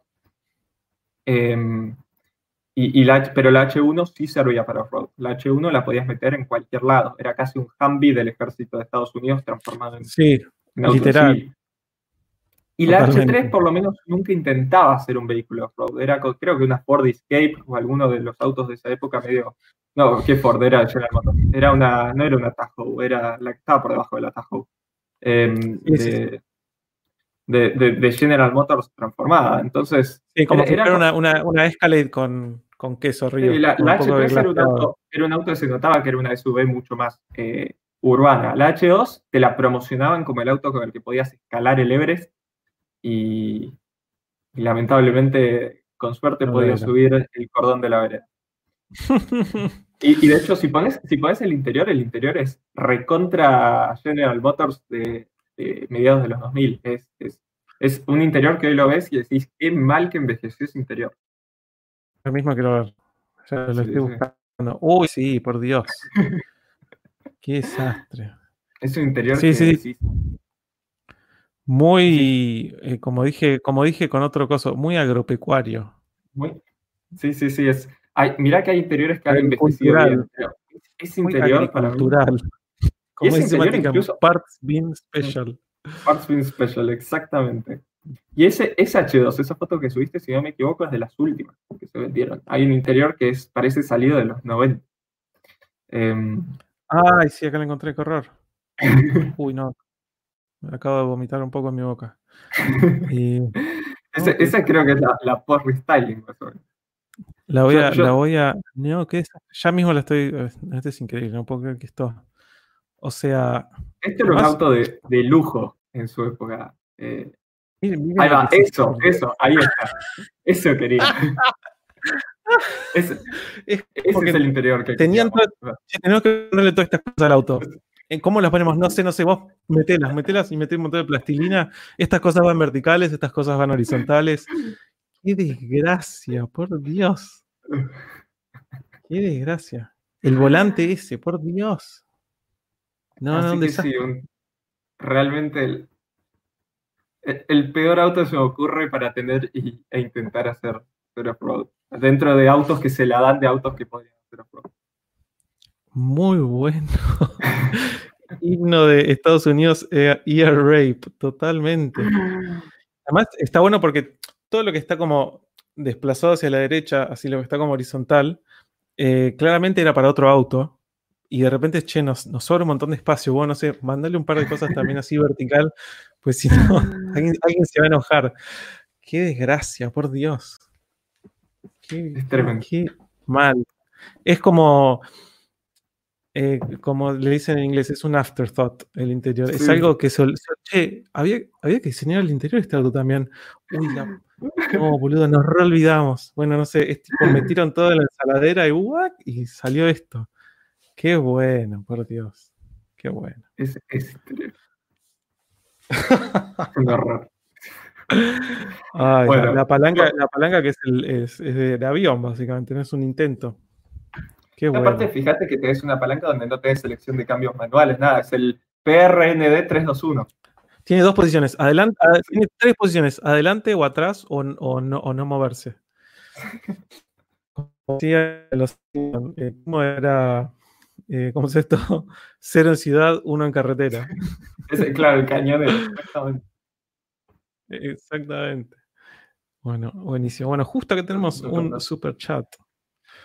Muchísimas gracias, Ignacio Berger. Estoy pensando cambiar mi K 1.0 2011 por un Impresa GL 1.893. ¿Qué opinan del auto? ¿Qué problemas presenta? Bueno, primero, antes que nada, con los Impresa, eh, considerando que tiene varios años encima, obviamente, vas a tener que ver muchos probablemente o, estar muy seguro de que lo que estás comprando está bien mantenido, porque muchas veces, ah, o sea, la gente los palicea mucho, o sea, si sabes de quién es, mejor, pero revisalo bien, revisalo bien porque ya de primera mismo, bueno, como Lucas hizo un video relatando un poco lo que fue el mantenimiento y de tener el, alfa, vas a tener que estar pensando y, ver bien el tema de la distribución, ver el tema de, que no esté perdiendo aceite por juntas de, de tapa o nada por el estilo. No me parece una mala opción. Pregunta técnica que desconozco. Sé que algunos Subarus eran así, pero no recuerdo si es impresa 93. ¿Era un motor de, interferencia o no interferencia ese impresa? Tenía entendido los Subaru, creo que hasta el, hasta el 2000 o hasta por ahí podías cortar correa y no pasaba nada, no doblabas algo. Te mataste. Me acuerdo que el, que, por ejemplo, el Lexus, el 2JZ era, no era interferencia. O sea que vos cortabas y no pasaba nada. Pero, pero igual, eh, además es interesante porque depende a quién le lleves el Subaru, va a haber gente que te va a querer sacar la cabeza por hacer la distribución, porque te van a decir, no, es un motor especial y no sé qué. Y después hay gente que te va a decir, esto te lo hago en una tarde. Así que te diría que vale la pena averiguar, porque algunos talleres especializados, como esta cosa de ser especializados y que es un motor boxer, se quieren hacer los vivos, básicamente. Así que mejor averiguar. Y por suerte, como siempre, Subaru también tiene una comunidad bastante activa y bastante buena onda en general, diversa, dijimos otra vez, variada. Así que probablemente puedas también consultar con ellos, tanto para saber conocer quizás la, historia del auto como para que te recomienden dónde llevarlo. Eh, igual eh, tenés que estar preparado porque creo que un K1.0 2011, como justamente conté en el video del Alfa, debe ser el mínimo de gasto que puedes tener en un auto, eh, incluyendo todos los factores. Entonces, eh, yo creo que una empresa va a estar por encima de eso en, bastantes factores. Puede ser, puede ser. hablar. Pero bueno, interesante. Siempre está bueno ver gente que cambia autos quizás más modernos, por uno que tenga unos años encima, pero que sea más divertido. A mí me, hace, sentir bien. A mí también, y, de ahí salen las. Totalmente. Bueno, acá tenemos Ale Celu, genio, gracias. Muchas gracias. Dice, cuando van a comprar un auto, ¿van con sus mecánicos o ustedes solos? ¿Cómo se ven para detectar los chanchullos? ¿Me acompañarían? Jejeje. Em, o yo una vez lo acompañé a Lucas a ver, a ver el, 750 y fuimos con, también con su mecánico, con su amigo Juan Baroli. Sí. Eh, después nos tomamos un café, nos cagamos de risa. Em, sí, hay que estar, hay que estar atento a siempre a cosas, que, no estén rotas, que no pierdan, que no tengan eh, la pintura, que la distancia entre los paneles tenga sentido, el desgaste, como siempre te dicen, el desgaste del volante, el desgaste de la palanca. Eh, yo personalmente suelo ir solo, eh, pero bueno, después está esto que mencionaba Lucas también, ¿no? Las agencias por ley, o sea, no es algo que es discutible ni, por, ni que te tengan que dar un papel. Eh, al vos comprarles un auto tenés garantizado que durante tres meses eh, que no va a haber nada mayor, ningún problema mayor. Nada, nada, nada, nada mayor eh, y en realidad lo que te cubren son piezas que no son de desgaste, básicamente. Entonces, si a ver, tiene el embrague gastado, se van a lavar las manos y pueden lavarse las manos. pero si de repente pegas un bielazo, estás cubierto. Estás cubierto legalmente. Sí, totalmente. Em, em, y después depende, depende que depende que, del el, qué tan copado sea tu mecánico, sinceramente. De repente gente como, como Juan Baroli. Bueno, Juan Baroli ahora voy, tiro el, el chivo de Juan, si alguien quiere hablarle. Juan ahora se está dedicando casi que más que a mecánica, cuenta revisiones precompra, porque se dio cuenta que era algo que le divertía y donde le, iba, eh, o sea, le, salía muy bien. Em, y, yo, la verdad soy pre, eh, pro, pro revisiones pre-compra. Yo siempre recomiendo ir con el mecánico, que no va a gastar una buena plata en un auto, es preferible pagar ese pequeño adicional y quedarse un poco más tranquilo. Nunca estás cubierto de todo, pero te quedas un poquito más tranquilo. Eh, habiendo hecho eso, eh, como, como seguramente suele pasar, en, hace lo que digo, no lo que yo hago, porque yo, salvo el 750, ni para ningún otro auto eh, y sí, obviamente que vea, que saque el motor tail del, del auto, claramente. Eso no podía faltar. Importantísimo, tal cual. pero, pero sí, yo la realidad es que el, ni el Alfa, ni el Charade, ni el 323, ni el 190 lo fui a ver con mecánico. La, realidad es que yo voy a ver un auto y, algo puedo ver los detalles ahora, no soy un experto, no me consideraría un, experto para nada. Em, así que... Sí, es cuestión de estar atento a, ciertos detalles y también es como que la experiencia te lo, te lo, te, lo dice un poco, básicamente. Yo me acuerdo de ir a ver, por ejemplo, un auto, un, S4 V6, eh, y el V6 Biturbo hace, hace varios años, año 2000, y que supuestamente estaba todo bien, y de repente me puse a mirar, y medio que no cuadraban, viste, la trompa, como que te das cuenta que el, quizás el, el, capot no está, no está bien alineado, ¿no? Siempre quizás se puede correr un poco, qué sé yo, pero no, no cuadraba bien y después chusmeando me fijé que, el, que había como una reparación eh, bajo el capot y demás, y era porque eso, porque claramente el auto había tenido un golpe y se le había desencajado parte de la, de la trompa, está como descuadrado, y, bueno, empezaron a hacer toda una mentira alrededor de, no, sí, lo que pasa es que una vez mi hijo hizo marcha atrás con la EcoSport y le tocó acá y no sé qué, pero además me lo tuvo que inventar así como en tiempo real, básicamente. Me mandó un, un real-time all-wheel drive y me inventaron cualquier cosa y como que ahí ya no me gustó más la joda, básicamente. Yo, yo creo que cuando uno va a ver un auto usado, eh, hasta el más mínimo detalle lo tiene que dejar como lo tiene que poner en, un modo donde sospeche de, lo que le están diciendo. Donde algo no cuadra, eh, realmente evaluarlo 15 veces. Totalmente. Em, bueno, justo acá tenemos otro, otro super chat de Fede. Genio, muchísimas gracias. Dice, para ustedes, ¿qué vehículo es el más polivalente? ¿Qué palabra? Buena em, palabra, polivalente. Buena palabra. ¿A qué se referirá?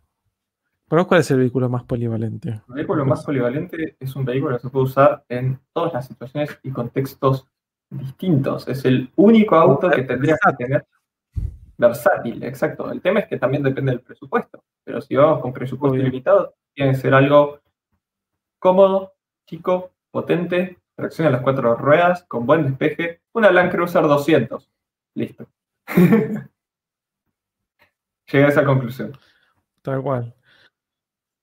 Yo voy a lo, más básico, eh, que yo como que la respuesta para estas casos, en estos casos siempre es eh, RS6, eh, pero el RS6 si, quizás si querés es medio grande, básicamente. Entonces te vas a algo más chico, te vas a un, un RS3, por ejemplo, o un RS4. Quizás, quizás me parece que como versátil, versátil un RS3, cinco puertas también porque es más, es más versátil que sea cinco puertas. Así que sí, esa es nuestra respuesta. Alguien dijo una Cherokee Trackhawk. Sí, sí, también, seguramente. Así que bueno, entonces ya vimos la off-road más aborrecida de Lucas, que era la H2. Yo me voy por una que ustedes ya conocen. Ya la conocen. Eh, yo ya la he mencionado en algún anterior video. Y es redoble la Sangyong Action. Sí. Buena decisión. Sí es. La Sangyong Action. Y corto un segundito porque justo tenemos un super chat de Iván MG. Iván, muchísimas gracias. Y se da, ¿no vas a hacer algún video eh, sobre, tu papá? Postdata. ¿De dónde salió? Dicen, dicen el Coleman, dice el Coleman que no es de calle. Genios totalmente, totalmente, absolutamente, tal cual, jajaja. Sí voy a hacer un video sobre mi viejo tengo ganas de hacerlo, pero muy prolijo, entonces es, difícil porque tengo que juntar fotos y un montón de cosas que tengo por ahí guardadas, pero lo voy a hacer, lo voy a hacer. Y lo de, eh, dice, eh, dice, dice Coleman que no es de calle, era un video que ah, yo no sé si gente que alguien conoce o, quizás yo no los conozco y soy un idiota, que puede ser, pero era un video de unos flagos que estaban, están en una autopista, vaya uno a saber dónde, y alguien le dice, dice Colman que no es de calle, y agarra y lo fondea, y, el que supuestamente auto que no es de calle, claramente no es de calle, puede salir volando un torpedo increíble. Exacto. Exactamente. El trasfondo, de ese video yo lo desconozco. Quizás es gente súper conocida del rubro. Eh, siempre pensé que el Colman era un X, no sé si era alguien conocido. Tal cual, pero quedó. Pero claramente el chiste estaba en que el auto que decían que no era de calle, efectivamente no era de calle. Era un misil. Sale tirando tiros por el capó directamente a 200 por hora. Sí. ah, dicen que Coleman es un preparador de Uruguay. Puede ser. Ah, mira, mira. Y, hay, hay claramente el video de Uruguay. mira vos. Mira vos, bueno, siempre, está bueno porque siempre en los comentarios sale información, siempre nos termina iluminando de alguna manera y, se, se aprende siempre. Está bueno porque hay, reciprocidad en eso. Nosotros siempre aprendemos también un montón.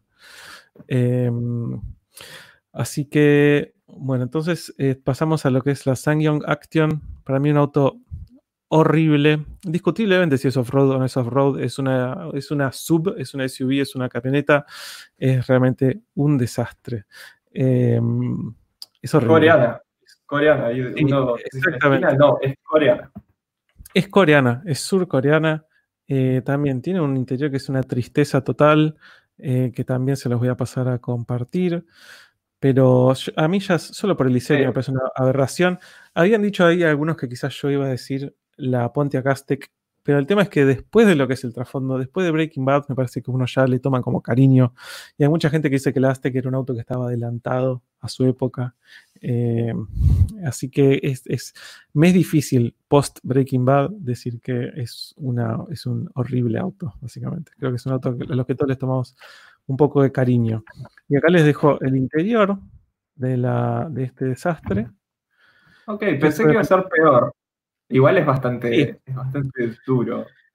Es todo plasticoso, todo plástico duro. Eh, probablemente esta sea la versión más premium de todas porque tiene hasta una pantalla ahí que asumo es que es un, GPS o algo así. Me parece que, le hubiesen clavado un Garmin con cinta scotch, la verdad. Literalmente, literalmente.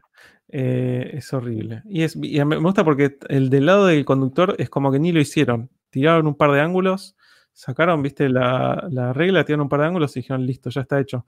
Y me está bueno porque acompañado de todos los ángulos así, todas líneas rectas, tenés la ventilación que es circular, como bien armónico todo, bien, bien diseñado, bien lindo. Ay, ay, ay. Un desastre. Así que ese, es mi off-road que odio, que ya lo había, mencionado en algún, en algún video. Y acá justo tenemos un super de Nicolás Reynoso. Muchísimas gracias. gracias. Y se conocen al dios de los autos. ¿Qué series o películas sobre autos recomiendan?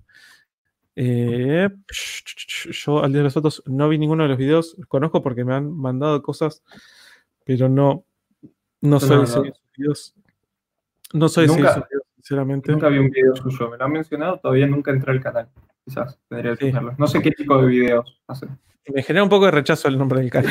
A, mí me pasa esto. A mí me pasa eso. No, no lo iba a decir porque me genera, exactamente, me genera prejuicio. No lo iba a decir porque no, no me gusta ser agresivo con otros youtubers de autos, y menos con youtubers de autos que no conoce, que no conozco, pero el, llamarte el dios de los autos, wow.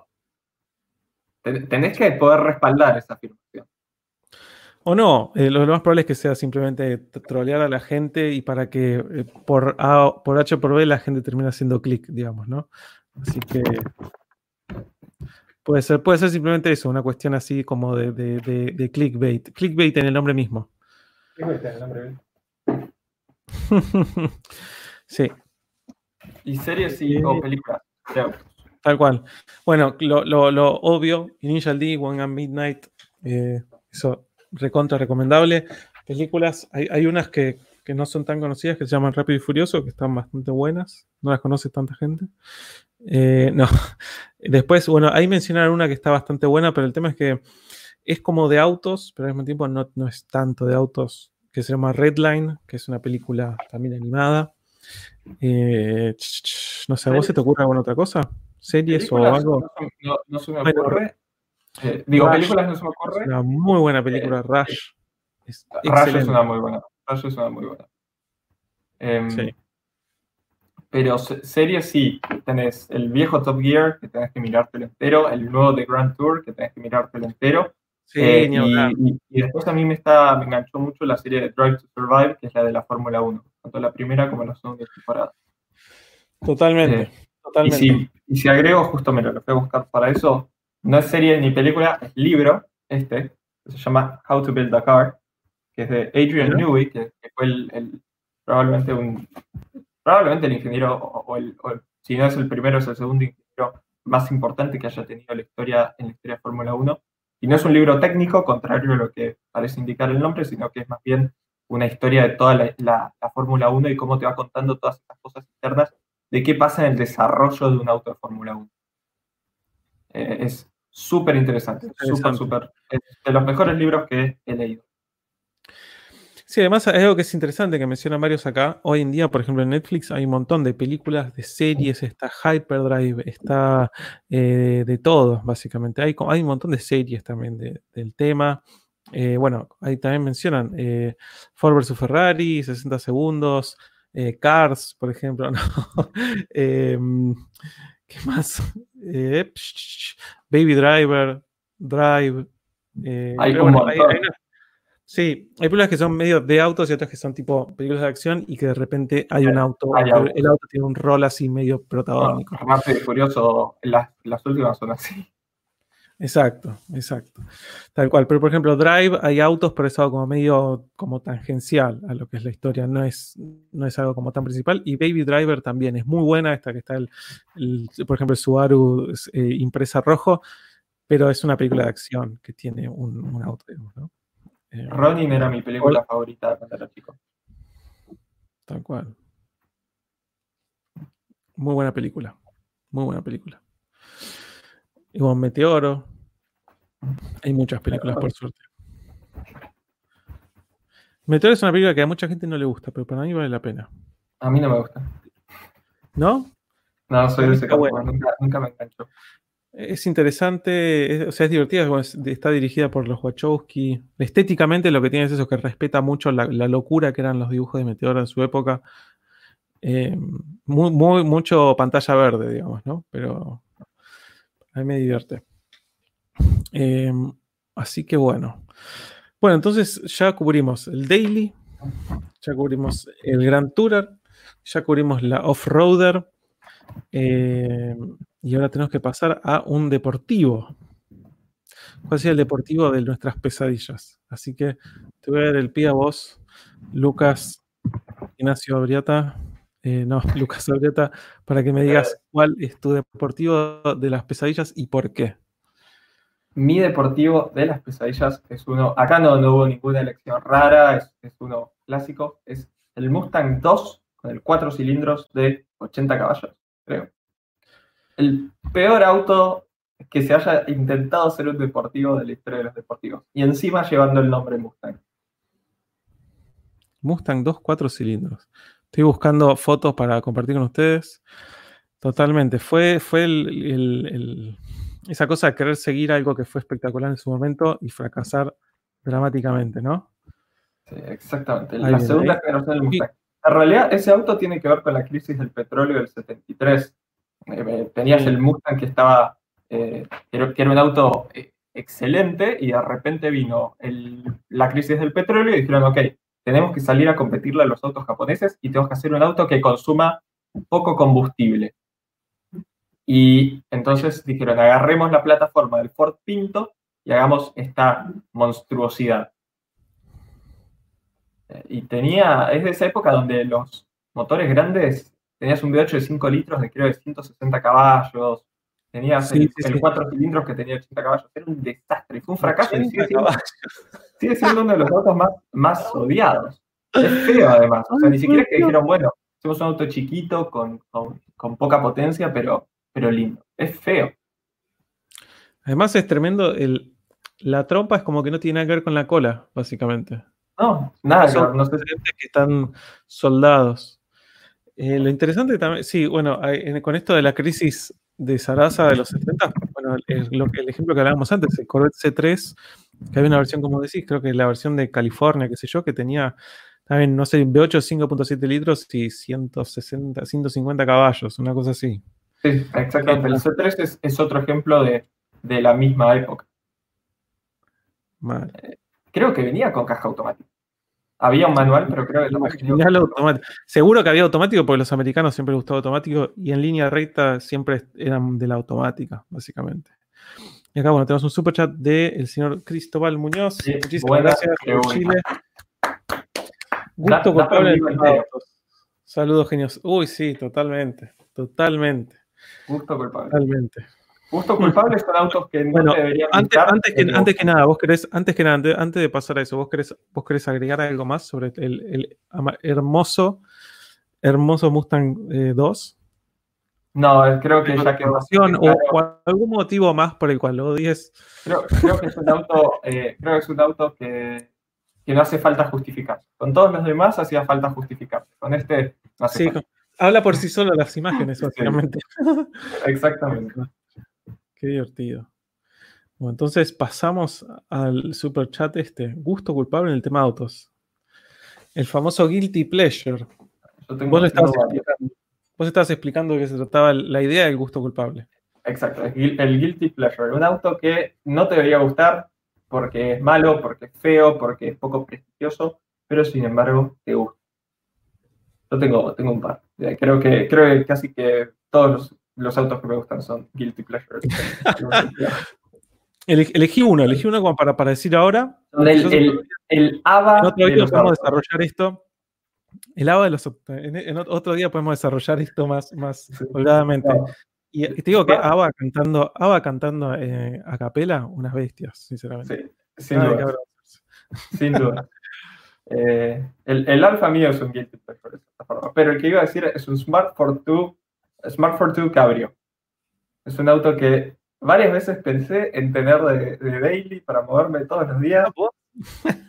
que, es, feo, es lento, es, tiene un interior horripilante, pero no sé, me parece tierno en cierta forma. Parece, algo, te llega, tal cual. Sí, sí. Algo te llega. Sí, sí, sí. ¿Cuál sería? Un, un gusto culpable en el mundo de los autos. Ah, ¿Qué sé yo?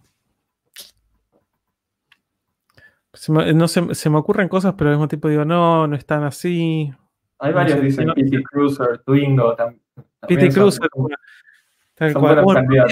Ahí está, el Pontiac Fiero. Pontiac Fiero, de segunda generación. Sí, es una maravilla. La, la Ferrari loco. Totalmente, la Ferrari de los pobres, que ni siquiera es un MR2, porque el MR2 tenés con el 3S GTE, turbo, 200 caballos, una maravilla. El Pontiac Fiero que, espera, eh, vos igualmente habías dicho, ¿qué, auto habías dicho? Disculpame que se me borró el cerebro. Vamos a, vamos a buscar, porque eh, eh, vamos a buscar la foto, así la gente sabe exactamente de qué estamos hablando. De, primera generación, creo que no hubo cabrio de la segunda, pero estoy pensando en el, en el Así la gente sabe, para ver si, si cuando la próxima esté tiene que tirar con algo, ¿no? es esto, básicamente. Tuki Ahí está. Ahí va, ahí, viene. Uno sí. Eso, exactamente ese auto. Se rompió todo, se rompió todo. ¿Qué pasó? Se rompió todo. Eh, vamos a hacer así, espera, a ver.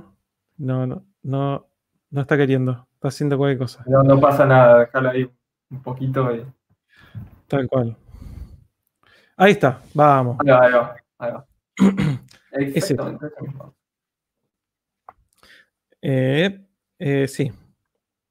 Dicen tiene facha. Bueno, tiene motor en posición trasera, como un Porsche, como un Tracción trasera, motor trasero, ojo, y turbo, turbo.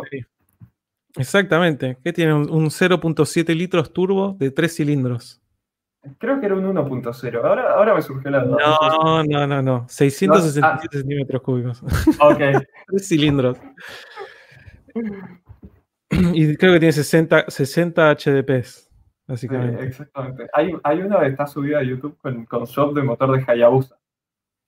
Sí, bueno, ese, es otro cantar. Además, lo que tiene que estar corto. Bueno, parte del chiste del Smart supuestamente era que fuera tan corto que vos lo pudieras estacionar eh, perpendicular al, al cordón. Sí. En, Europa podías estacionarlo perpendicular.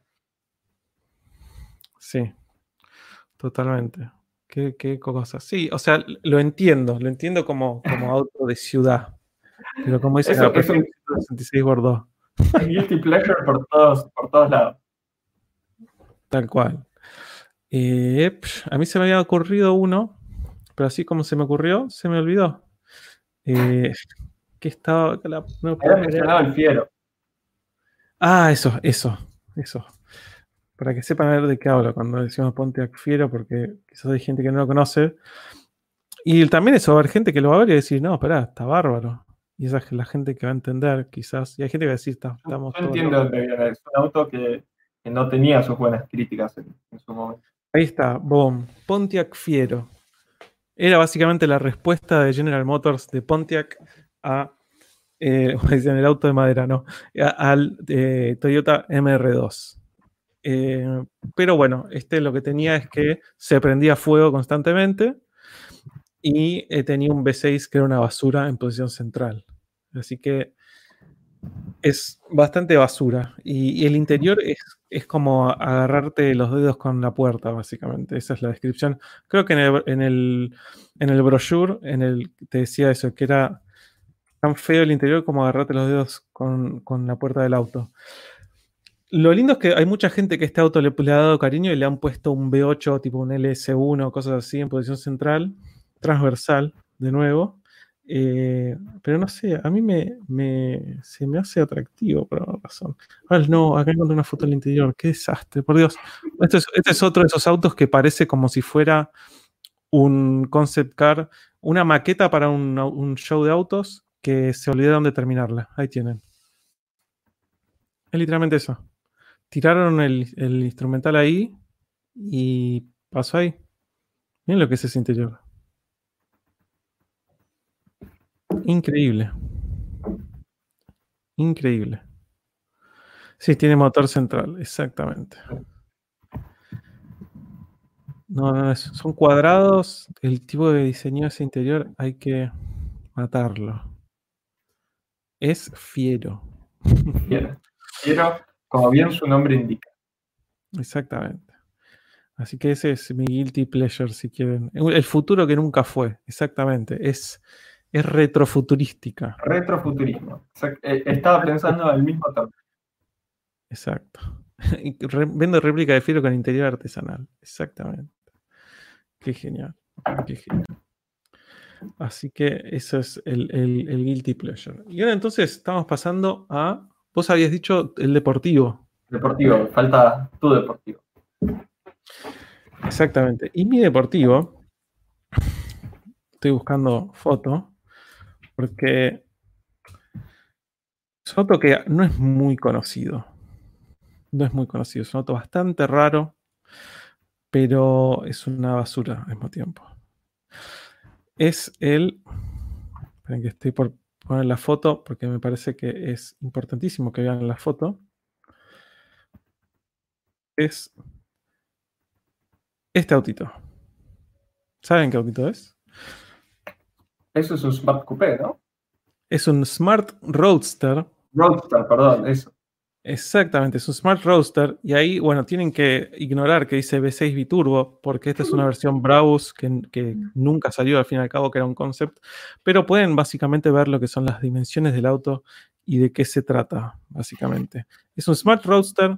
Tiene, este, tiene el mismo motor que, mencionaba eh, Lucas en el otro. Tiene un 0,7 litros turbo de 80 HPs, eh, también el motor en posición trasera, o sea, ese es el tema, lo ves así y decís, o sea, si yo te digo los ingredientes, decís, espera, esto puede estar bueno. Un motor chico, en posición trasera, turbo, eh, tracción trasera, muy ligero porque está todo hecho de plástico y cosas que tirarías en la basura. Entonces, como que decís, vamos bien. Tiene fibra el casco, ¿no? Exacto. Decís, vamos bien, puede ser muy divertido como una alternativa al Miata. Y después, ¿qué es lo que pasa? Que en la caja no tenía caja manual, solo se ofreció con caja automática. Y la caja automática era una basura total, era una basura, básicamente. Entonces tenés un auto que tenía todos los ingredientes para hacer algo lindo. Es como si hiciste una torta de chocolinas espectacular, divina. Elegiste las chocolinas, elegiste el mejor dulce de leche, te fijaste bien la cantidad, la proporción con el queso, todo hiciste bien y de repente arriba le pones un sorete, básicamente. Lo arruinaste todo. Era todo espectacular y de repente con la caja automática lo arruina todo. además es secuencial, pero, o sea, pueden ver videos de gente. Tirás el cambio, porque además eso es un opcional, las levas al volante. Pero tirás el cambio y respondía un año después, básicamente. Y todas, todas las críticas que veas de este auto van a decir exactamente lo mismo. Potencial, pero la caja una basura. Potencial, pero la caja una basura. Es algo raro porque Smart no son los improvisados. Dijo el, dejo el superchat ahí para no olvidármelo nada más. Eh, Smart no son, los, no son los improvisados. Smart es de Mercedes-Benz. Por eso es que Brabus iba a ser una versión mejorada, biturbo, o sea, iban a agarrar dos de estos tres, tres en línea y hacer un V6 con eso y hacer como una cosa interesante. Pero un desastre. Y vinieron en versiones entre 60 y 80 HPS. Un desastre, básicamente. Como dicen ahí, para hacerle un swap de caja, básicamente. O sea, de, todo el tren. Pero sí, una, una oportunidad perdida, me parece, este auto, desgraciadamente. Sí, sí. Así que esa es mi, mi Smart querido. Eh, y bueno, ahora pasamos a este super chat de Franco Carozzi o Carozzi. Muchas gracias. Pregunta algo que probablemente le va a saber responder Lucas, yo no tengo la mínima idea, y es ¿qué auto fabrica la Ford Argentina? Saludos desde Chile. Actualmente, eh, ahora descontinuaron el Focus, si no me equivoco, hoy Ford solo está fabricando en la Argentina la Ranger. ¿No? ¿O me falta alguno? K, es en Brasil, EcoSport es en Brasil. Focus se fabricó hasta hace unos meses acá en Argentina. Ahora no se fabrica más. Y creo que ya no me queda nada. Ranger nomás. Así que, eso. Buen dato. Eh, yo la verdad que no tengo la más mínima idea. Ahí la gente se quedó encantada con que dije, hablé de capulencias. Escatológico el. Sorete Gang, tal cual. Eh, ay, por Dios. Eh, la Ranger nada más, efectivamente. Entonces, ya tenemos el daily. Ya tenemos el, el daily tuyo. Entonces era. Yo, mi memoria estaba pero fallando. Ford Mustang 2. Ah, no, daily, perdón. daily no, Cherry, Yo tenía uno, un Fiat o un Renault 12, un Renault 9. Después el GT, vos tenías el Jaguar XJS B12, yo tenía la Mazda MX6.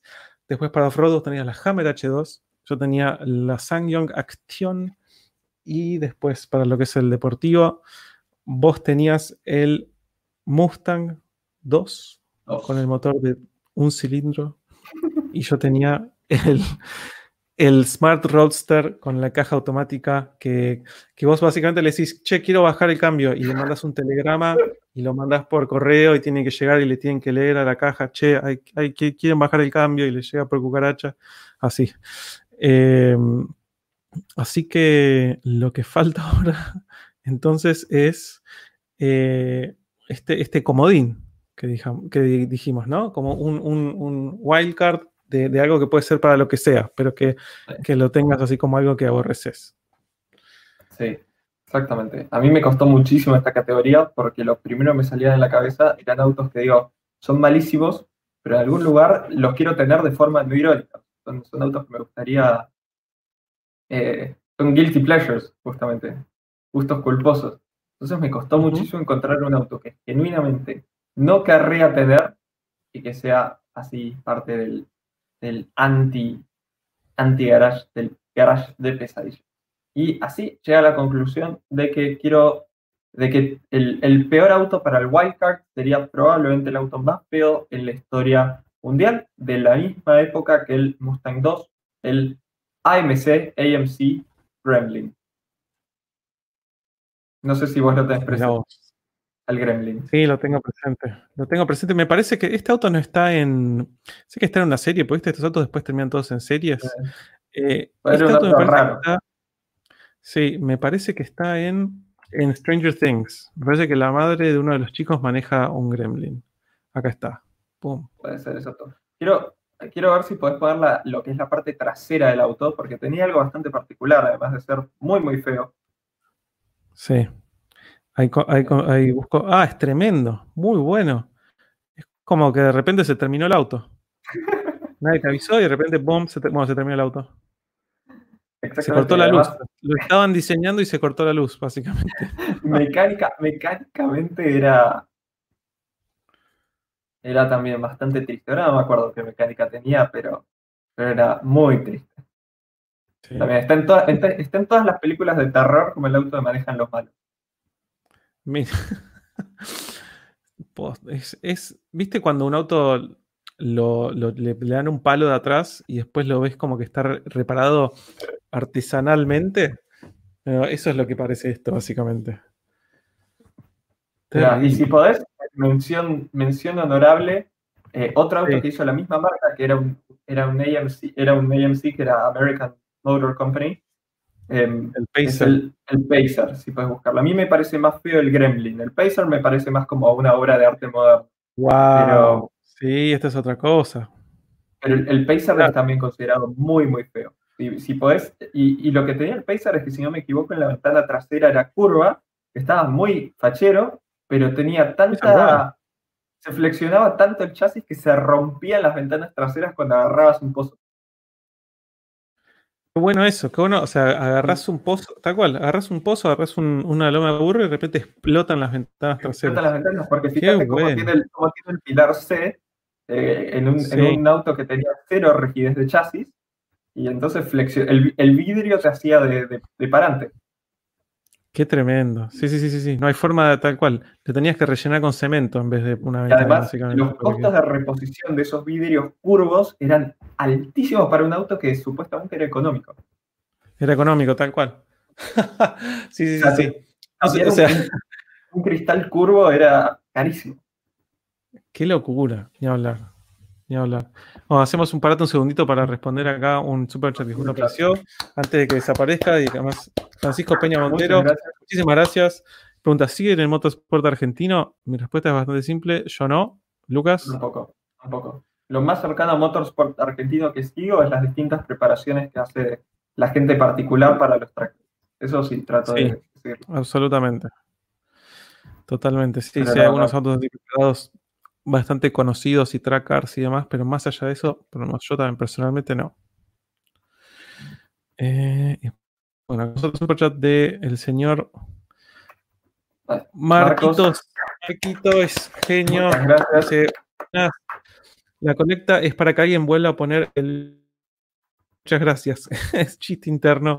Los que saben, saben. Eh, qué grande Marquitos. Bueno, Marquitos, así como lo ven, que hace, dice estas cosas graciosas, tiene una RX7, una FC con cuerpo de inyección individuales y tiene también un Civic de quinta generación con un swap de V6 de Accord y dos turbos. Así que muy bueno. le, gusta, le gustan los autos que explotan en mil pedazos, básicamente. bueno, la, la, FC de Marquitos tiene los cuerpos de inyección individuales que iban, iban a ir para mi FC y un par de chiches que también, que me los, me los compró. Eso, otro amigo del club del RX7. Un genio. Eh, entonces estamos con el AMC Pacer. Este es, este el, problema que tiene es que es lindo. o sea, eh, no sé si es lindo, pero es interesante a nivel diseño. Pero bueno, eso está bueno. De que de repente. O también, pues imagino, te estás subiendo a una rampa de una estación de servicio y de repente flexiona el chasis, boom, y te explota. Exacto, te explota todo. Qué fiesta, por Dios. Qué divertido. Y cualquier cosa que haga flexionar el chasis, olvídate. Totalmente. Eh, y bueno, yo con respecto a lo que es el, el auto que yo elijo así como, como comodín, es un auto que también no sabía qué elegir y digo, ¿qué voy a elegir? Em, porque hay, un montón de autos feos. Hay un auto, o sea, no quería decir Sierra, por ejemplo, básicamente. Fast, también quería traer algo quizás nuevo, más, más fresco a la mesa. Justo tenemos acá un super chat del señor Dylan, de nuevo, muchísimas gracias. Dice, el auto diseñado por argentino, diría Lucas 2017. Exactamente, yo no, me acuerdo cuál había sido bien la analogía, Dylan, ¿podés recordarlo? me debería acordar de todos mis videos. En 2017, en la crítica, creo, de la Compact, había hecho una analogía diciendo que el, 323 Ti parecía un auto diseñado por Argentina. Eh, y, no me acuerdo qué chiste había hecho. Había hecho, había hecho un chiste, no me acuerdo si era con, las crisis, como diciendo que venían en un, periodo eh, de, bienestar y de repente los agarró la crisis y terminaron de diseñar el auto. Era un chiste por ahí.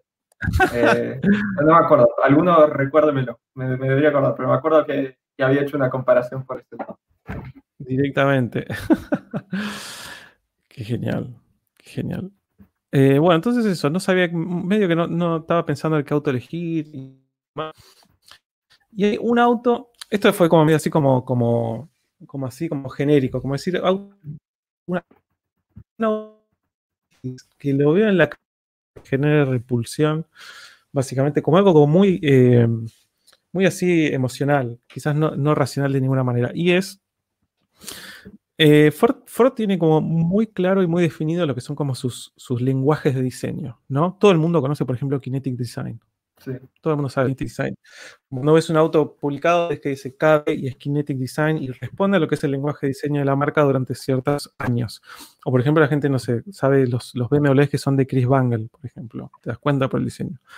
Em, pero bueno, Ford siempre fue de comunicar mucho el tema este de los diseños.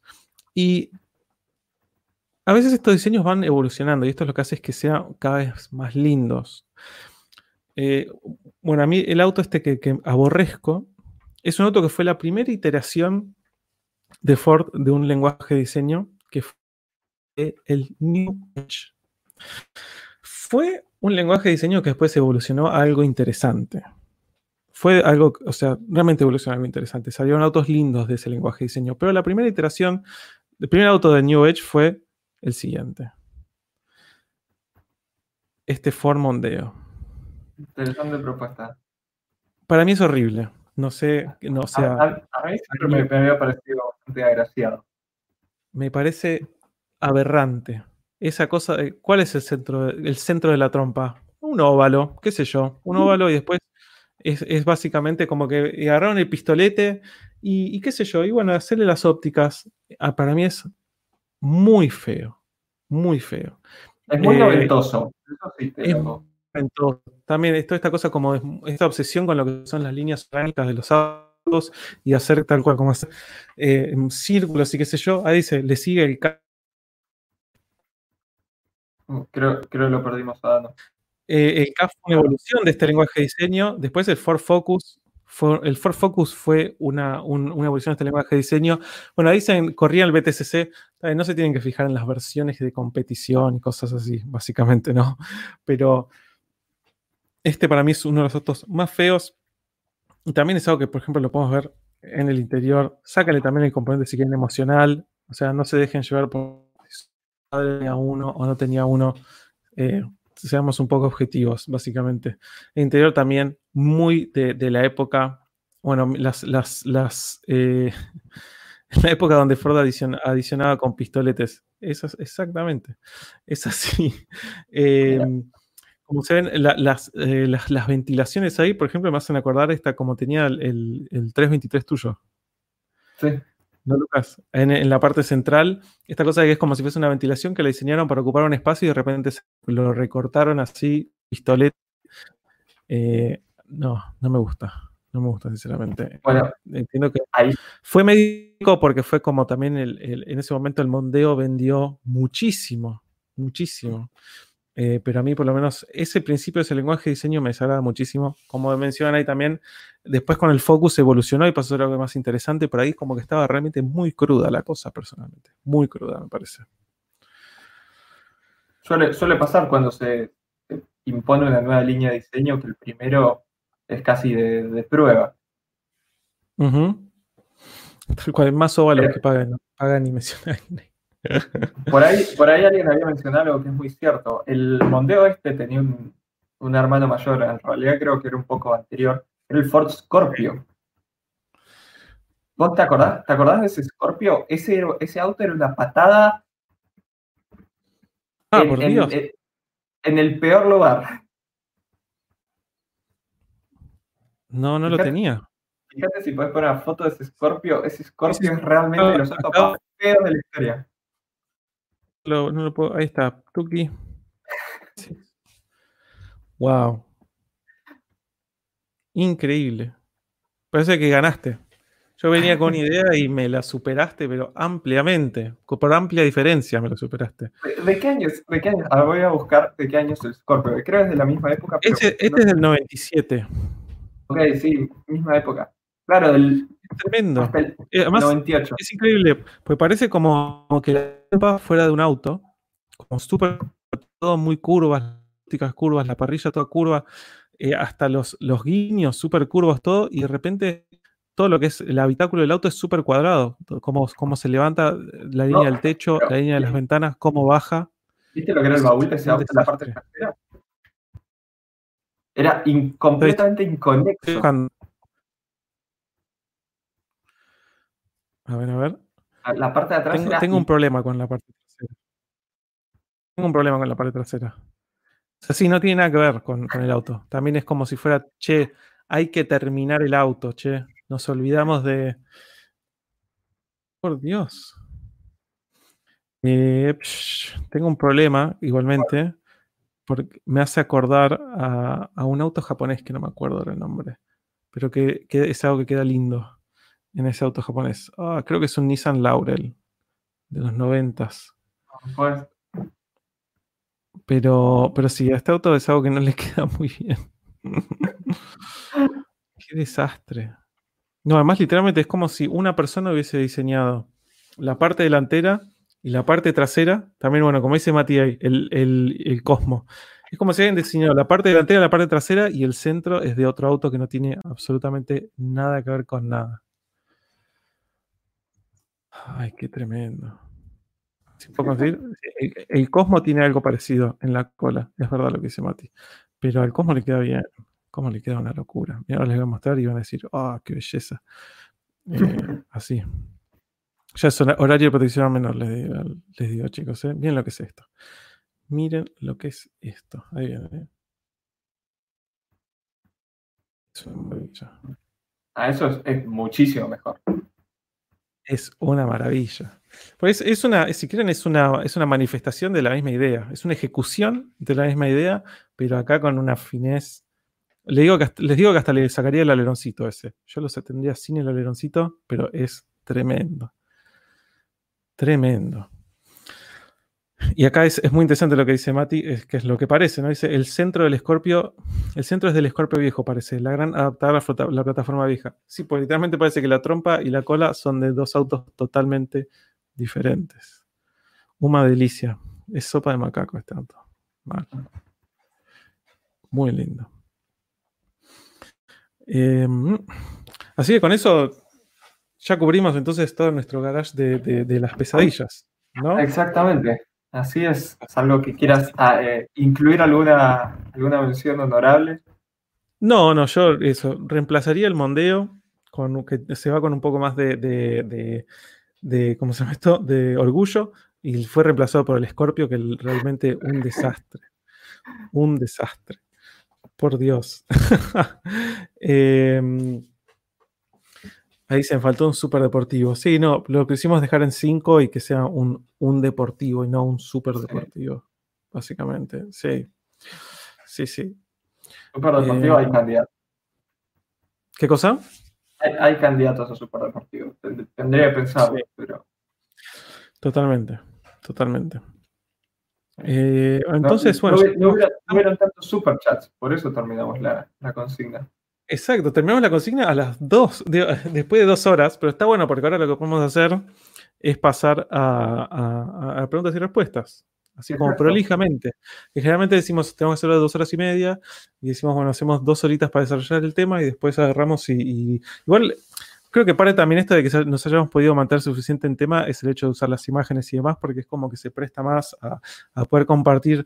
No hay que usar tanto la imaginación como para poder expresar nuestras, nuestras Exacto, las imágenes. y de qué es lo que estamos hablando. Y no tenemos que asumir que todo el mundo ya conoce los autos, mismo el Scorpio. Si vos me decías el Ford Scorpio y no teníamos para fijarnos las imágenes, yo no sabía de qué me estabas hablando y no lo podíamos compartir y no podíamos todos vomitar colectivamente eh, a las pantallas, básicamente. Em, así, que, así que bueno, entonces pasemos a hacer un poco de, preguntas y respuestas, ¿no? Así que vayan dejando si quieren. Ataquen con preguntas.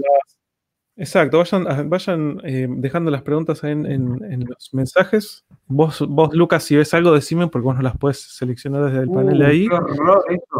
Dano, si puedes poner una foto del Impresa Casablanca, que lo están mencionando en el chat.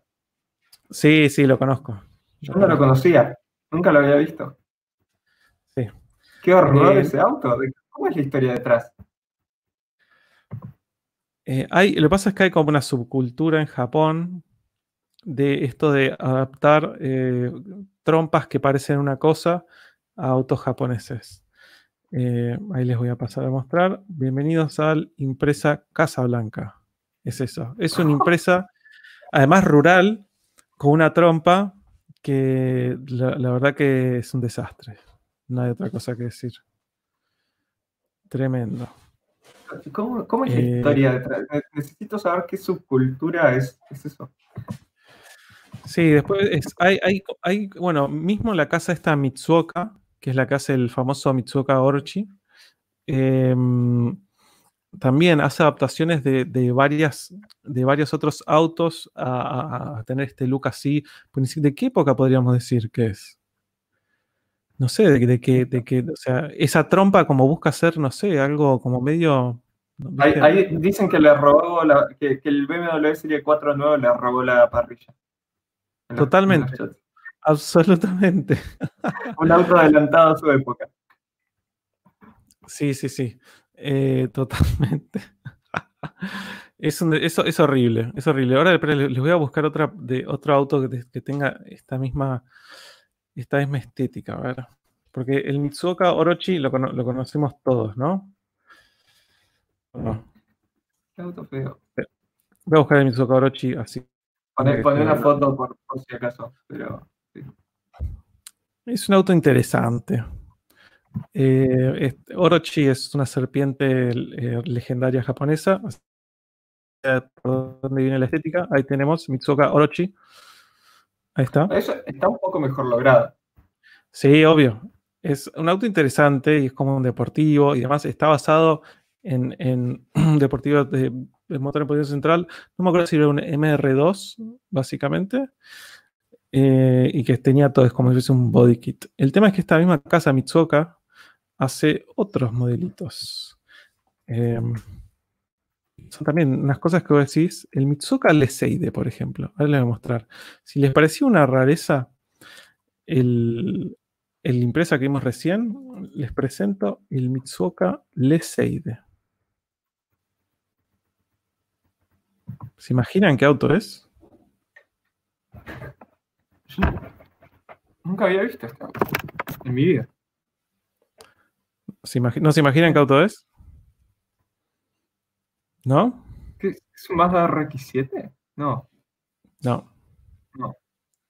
¿qué auto es? Es una Nissan S13. Es una Nissan 240SX. o sea, si, si, si si piensan en lo que es la parte del habitáculo, es una Nissan 240SX, una 200SX, una S13, Te básicamente. voy a decir algo. Este auto me gusta.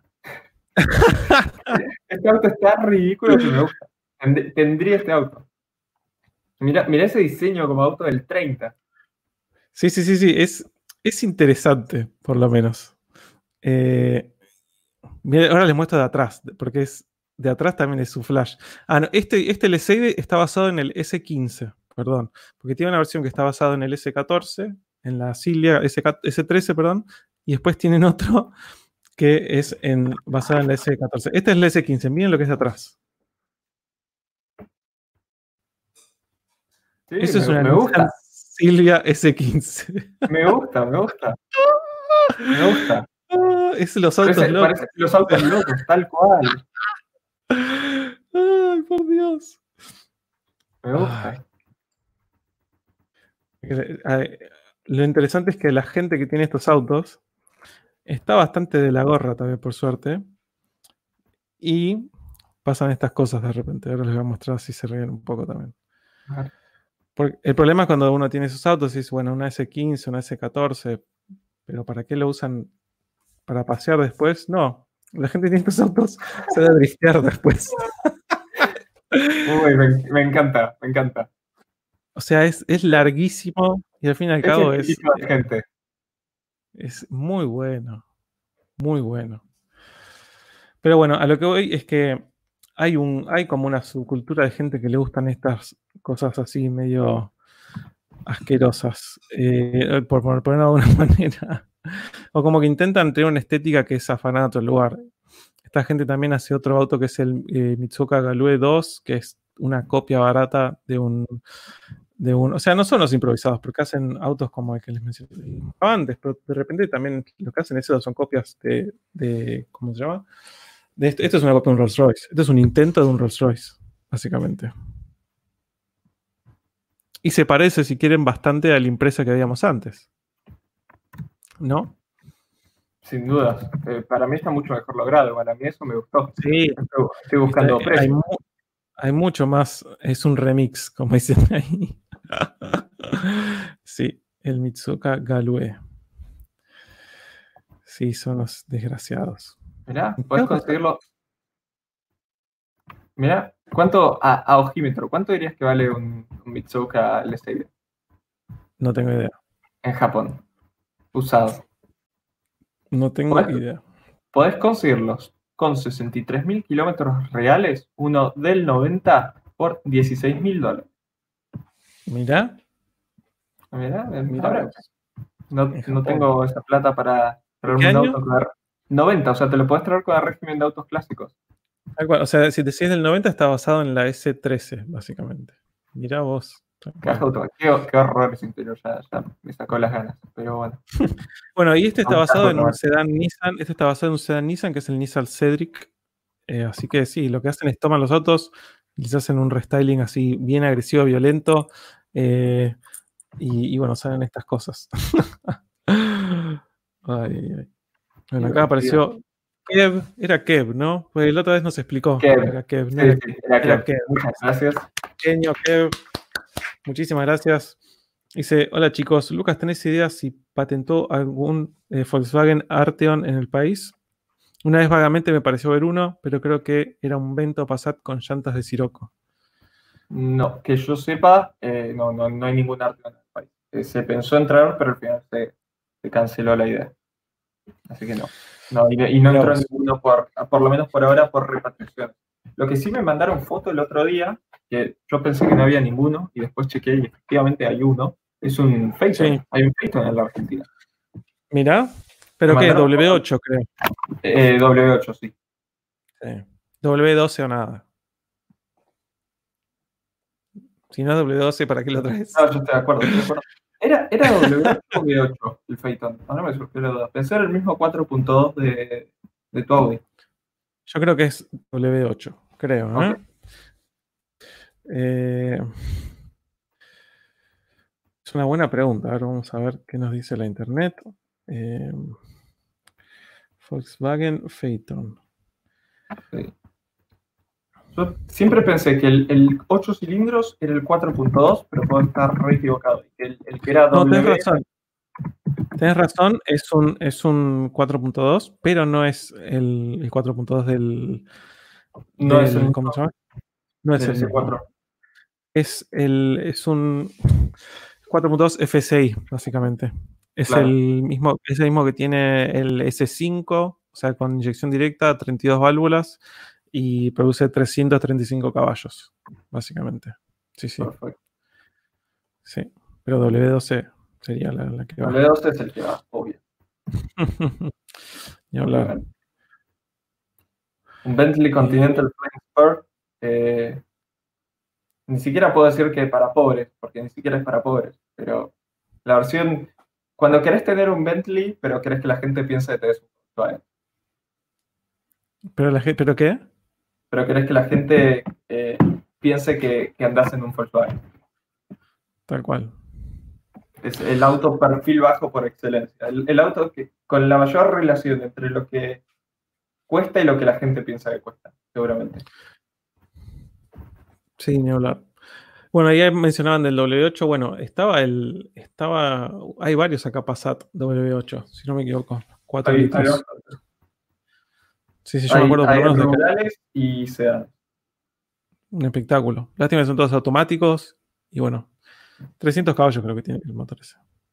Son transversales hablando de esos W8. No, no son longitudinales. Son ah, longitudinales. Ah, sí, sí, sí. No tienen. Sí, sí, sí. Es un sistema más de tracción integral más parecido al 4 de las primeras generaciones que, que otra cosa. Sí, sí. Por suerte. Por suerte. Pero bueno, automático. Esto es un super chat. Sí. Samuel Fuchs. Muchas gracias. Muchísimas gracias. Pequeño, gracias. Y pregunta, ¿armarían un drift car con qué auto? Saludos. Lucas, te doy la palabra. No está en mi lista de prioridades. Armaría autos para otras disciplinas si tuviese el equipo drift car. Eh, pero bueno, si tuviese ya todos esos autos armados, sí me armaría un drift car. Eh, ¿Con qué auto? Me, me, tienta decir armar una locura de un drift car con mil caballos, pero sé que las manos acá no lo podrían eh, manejar, estaría constantemente haciendo trompos más que drift. Así que voy a tirarme con algo que tenga 300 caballos, tracción trasera, caja manual, relativamente liviano y que sea largo, eh, para ser un poco más controlable y menos, menos violento. Así que... El famoso momento polar. Exactamente, exactamente. Quizás me armaría algo distinto a los Serie 3 que se suelen armar y me armaría algo quizás más basado en un M5 E39. Sí, claro. Serie 5 quizás, pero M5 sería medio caro. Sí, el M5 para la Drift sería medio caro, pero sí, un Serie 5 a 39. Pensando así rápido, sin, sin, sin, poderme en detalle a, pensar. Tal cual. Eh, yo de Drift Card eh, creo que armaría o, una FC, una RX7 FC o una Nissan S13, básicamente. Sí. Eh, la FC lo que tiene es que es un poco más corta. O se va a comportar mejor en pista que la S13. La S13 va a ser más larga, como decíamos antes. Eh, va a ser más apta para drift. Pero yo creo que se puede armar una FC, una de segunda generación, que después, o sea, toqueteando de la suspensión, no la puede tener armada para drift o más para, para track, digamos, ¿no? Si, es, si, uno, si, es, si uno no se manda la de soldar el diferencial, tampoco, ¿no?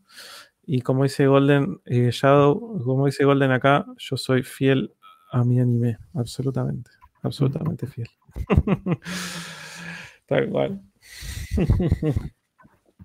Así que bueno, seguimos con las preguntas y respuestas. Eh, insisto de nuevo, Lucas, si ya a ver algo, avísame nomás. Dale, yo ahí estoy viendo mientras. Eh... Preguntan por las motos, si te interesa. Es algo que hemos contestado alguna que otra vez. Sí, yo esto está cual, hemos contestado. Eh, yo lo contesto fácil, yo nunca manejé moto, me gusta, me gusta como objeto, me gustan teóricamente, me gustan, me parece algo interesante, pero nunca manejé moto, soy un virgen total de las motos, así que eso. Lucas. Yo manejé moto una sola vez en mi vida, una 250 de enduro que tenía un, amigo en, Colorado, en Estados Unidos. Y arranqué bastante bien, pero al, no sé, la, estaba dando vueltas, tenía un campo, estaba dando vueltas al, campo con la moto, entusiasmándome, empecé a dar más fuerte, más fuerte, más fuerte, hasta finalmente en un momento entré demasiado fuerte a un, un lugar donde había pasto, hice frenar me olvidé que las motos no tienen, o por lo menos esa moto no tiene a veces, hay algunas que sí. Bloqueé y cuando bloqueas con un auto, bueno, lo acomodas y listo. Con la moto bloqueas y te barres al piso. Y me fui al piso, no me lastimé nada, no, me hice nada, solo un, ego golpeado. Pero ahí fue donde me di cuenta que yo soy una persona a la que le gusta manejar rápido en, general eh, y, que, y que tener una moto o meterme con las motos atenta contra mi propia vida yo creo que una, moto es algo a lo que hay que darle muchísimo respeto y especialmente en tránsito hay que estar siempre a la defensiva, más aún que con el auto. Eh, y lamentablemente no, creo que no tengo ese autocontrol. Creo que saldría, si tuviese que buscar una moto, comprarme la moto más potente que pueda comprar, con, de mayor cilindrada y me mataría a la, a la semana de tunar. Así que elijo alejarme de la moto. Totalmente. Sí, sí, estoy totalmente de acuerdo. Eh, lo veo exactamente de la misma manera, desgraciadamente. Desgraciadamente. Eh, bueno, acá Mariano Confino, muchísimas gracias. Muchas gracias. Dice, del garage que armó cada uno, ¿a cuál le sacarían el motor para poner en otro auto? ¿Cuál? ¿Y qué carrocería usarían para poner en otro motor? ¿Qué motor? Eh, del, que, del, que, armamos recién. Supongo. es interesante, eh, es interesante, tal cual. Entonces, a ver, de los que había mencionado yo, para empezar, tenía uno carburado, no quiero el motor. O sea, voy a pensar en el motor primero, ¿no? Eh, podría. Son todos una basura. Es increíble. Pondría. Sí, sí, son todos una basura.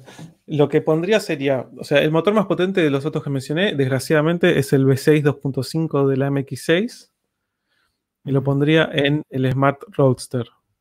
Sacaría el, el, el, tres cilindros y le pondría el V6. No te queda, no te queda un auto nada malo ahí, ¿eh? No, totalmente. Transformaste, dos basuras. Dos basuras en una cosa positiva. Sí, absolutamente. No, nada mal, nada mal.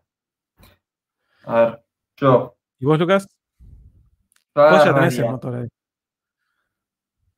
¿Cuál? ¿El Jaguar o el de la Hammer? ¿Y qué sé yo? ¿El, el- la Hammer que, que tiene, no tiene un, El- un V- V8 V8, 6.2, una cosa así? Tiene que ser un LS de algún tipo. Por, por- seguramente tiene más potencia que el V12 de coso. Seguro. Seguramente, y si no pega el palo, se- seguro es algún tipo de LS, por ser General Motors V8 de, Tal cual. Así que imagínate el V8 del Smart. No, voy.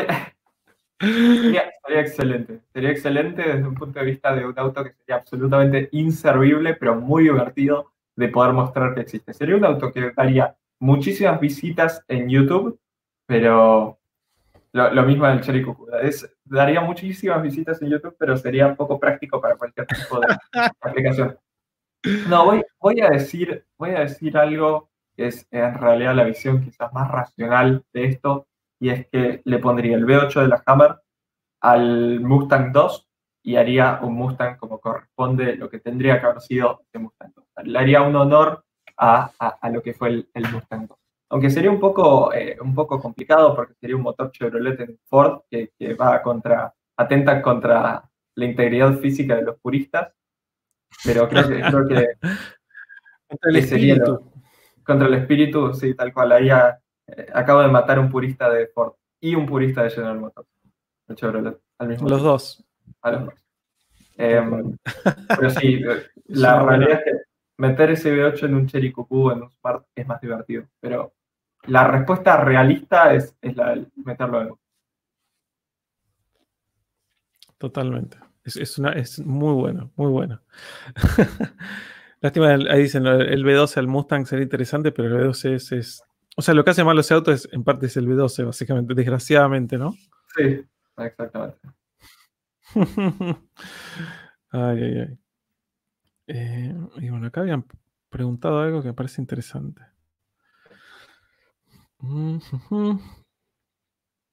A ver, a ver. Yo, ta, ta, ta. Ah, no encuentro. Acá, toc. ¿Se piensan llevar el S4 del Alfa a algún track day? ¿Vos qué decís, Lucas? ¿Llevarías el Alfa a un track day? Yo ya hablé con la gente de Sport Driving Argentina, de SDA, em, y una, una cosa que, que- que les mangué para, para algún track, digo mangué porque realmente Tirel Lance tengo muy buen vínculo, son, son excelente, excelente gente, eh, y yo siempre, te- se suponía que iba a ir siempre con Charade, ahora cancelaron los track days por motivos de público conocimiento, y lo que justamente Sí. les, había, les había pedido es si me permitían entrar eh, a una o dos tandas en el track day de mayo en el Mouras con el Alfa. Así que sí. No, no sé si iría un track day solo con el Alfa, pero definitivamente lo metería en algunas tandas. Y sí, voy, ya sé, el... Hasta, hasta lo dice Me gusta fanático del Alfa. Sí, es, es- creo que le daría, creo que le daría bastante tranqui. Creo que sería más para divertirme que otra cosa. Pero arrancando por cubiertas que en un auto de ese peso las matás, más en el Mouras, era el plan. El Mouras, para los que no sepan, Las cubiertas, chao, olvídate. el Mouras, para los que no sepan, tiene una superficie súper abrasiva. eh, así botado. Y chao, te mata las cuerdas. Vos metiste el Lexus en el Mouras, ¿no? Exactamente, exactamente. Cuando, cuando ya me lo había comprado Ro. Y, sí, sí, sí, totalmente. Es súper. Alfa, Alfa como auto de seguridad, me gustó esa para, para proponérsela a los chicos. Me gustó esa para proponérsela a los chicos de esa edad. Totalmente, totalmente. Me sí, estaría bueno igualmente que- meterlo y bueno, igualmente como mencionáis, vos ya tenés el charade, básicamente. para Sí, eso. e- exacto, para, para track days tengo el charade, entonces sería más para, para algo divertido, tal vez hacer algún video como eh, si es mejor meterse con un auto grandote y pesado a pista y manejarlo un poco más lento, un poco más tranqui con miedo a romper, o meterse con un auto que te importa nada si lo rompes y le haces. Eh, Totalmente. con qué auto, con qué auto hago mejor tiempo, que, que para mí no es algo nada claro. En un, en un autódromo con el Moura seguro es el Alfa, porque es un autódromo más rápido. Pero en un autódromo chico como Roque Pérez, eh, no sé cuál, es, eh, cuál hace mejor tiempo. Tal cual. Totalmente, es una buena pregunta.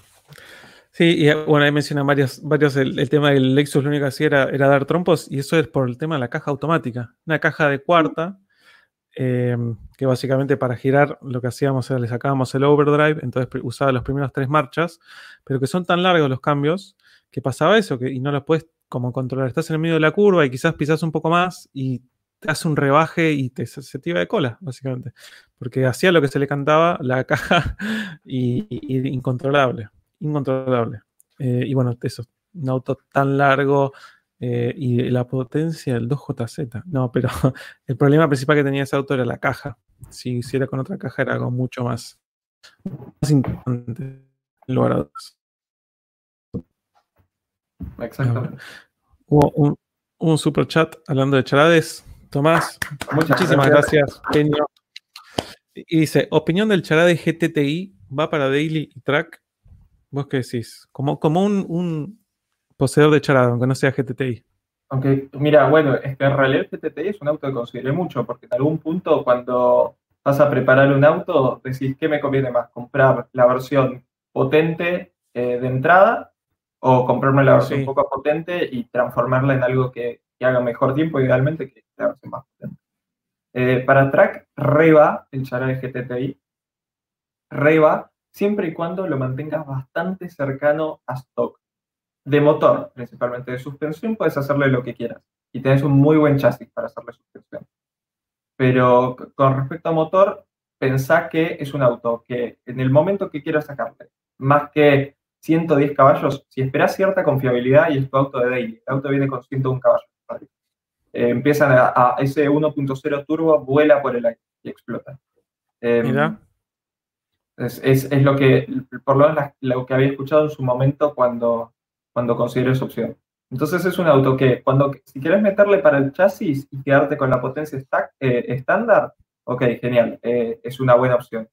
Ahora, en algún momento, si vos querés más potencia, vas a tener que agarrar ese motor, que es una pena porque es un muy lindo motor, tirarlo a la basura y ponerle algo, algo distinto. Un 1008T. O, correr un 1008T. O, querer, o correr el riesgo de que te vuelen pedazos en cada track, ¿no? Ya, ya, empezás a entrar en ese terreno donde, sí, siempre va a haber alguien que te va a decir, eh, yo le saqué 150 caballos al 1.0, pero son las excepciones, digamos. Son, las excepciones y en general es a costa de tener que reconstruir el motor cada, no sé, mil kilómetros. Algo que, para daily eh, no va. Entonces. Em, Tal cual. Entonces, para, para mí, va para daily y track siempre y cuando lo mantengas bastante estándar. Pero sí, es un, es un auto que, que arreba, es un auto que consume poco, es un auto que se consigue en todas las piezas el, GTTI es el Daihatsu, el, el de GTTI es el Daihatsu el que más se consigue todo, porque es el que más autos hay en, circulación todavía. Lo que tienen los GTTI es que como son autos buscados y autos a los que se les da cariño y autos que en definitiva siguen teniendo su cierto valor de, reventa hoy, no, no, terminan en desguace, terminan todos podridos. Em, entonces todavía circulan un montón. Me pasa con el Charade que cada vez que voy a comprar repuestos, eh, me preguntan, eh, ah, ¿querés para un chara de GTTI? Y ahí es donde les digo el G200 y a veces me ponen cara, como diciendo, está más complicado. Por suerte consigo todo, si no, si no lo adapto, pero, pero el GTTI de entrada ya me dicen que, tienen todo. Buenísimo. Sí, y otra alternativa también, más o menos en ese, ese mismo tipo de auto que es el, competidor, si quiere, natural del GTTI, sino el Swift GTI también. exacto, que era aspirado. Es la, diferencia. Pero creo que tenía la misma potencia, ¿no? No, sé, no me acuerdo. Sí, era un 1.3, creo, de cuatro cilindros. Sí, se andaba más o menos en la misma potencia, si no me equivoco. Y hay algunos armados con 300 caballos, ya, enturbados. Porque la, ventaja que tiene el, Swift, GTI es que arrancas con una aspirada. ¿Con qué? Eh, el Swift GTI es, es aspirado. Sí, tal cual. Entonces tenés, tenés mucho más margen para, jugar. El, el de GTT ya es un 1.0 turbo. ya está muy exprimido. está muy exprimido. Bueno, y acá mencionan algo que es verdad, que habían preguntado si eh, lo de Lucas y yo si íbamos a llevar los otros y me ah. olvidé decirles que sí, obviamente obviamente si es lo que quiero hacer, quiero hacer la distribución obviamente primero y, cuando tenga eso resuelto quiero meterlo en track day, porque ya quiero comprar frenos, suspensión, ya quiero hacer un montón de chanchadas, absolutamente. Absolutamente. Y acá hay una persona que había preguntado varias cosas y me dice, pobrecito, dice, denme chance. Eh, esta pregunta es para vos, Lucas. Eh, opinión seria del 190E, 2 litros. Eh, depende mucho que estés buscando. Es un auto que hay que tener cuidado con lo que es la inyección mecánica. Es un parto y se sale siempre de punto. es un auto muy confiable, muy cómodo. Hay, hay mucha eh, varianza, mucha diferencia entre el equipamiento que traen. Hay que ver cada versión. O sea, tenés 192.0 con levantavidrios manuales, tapizado de tela, eh, caja manual y no mucho más. Y tenés, el, por suerte, como el que tenía yo, que tenía techo eléctrico, levantavidrios eléctricos, tapizado de MB Tech, eh, caja automática, un par de cosas más. Así que tenés de todo. Tenés de todo, pero son autos confiables eh, hay que ver el tema de la inyección, que es siempre lo más complicado de esos motores.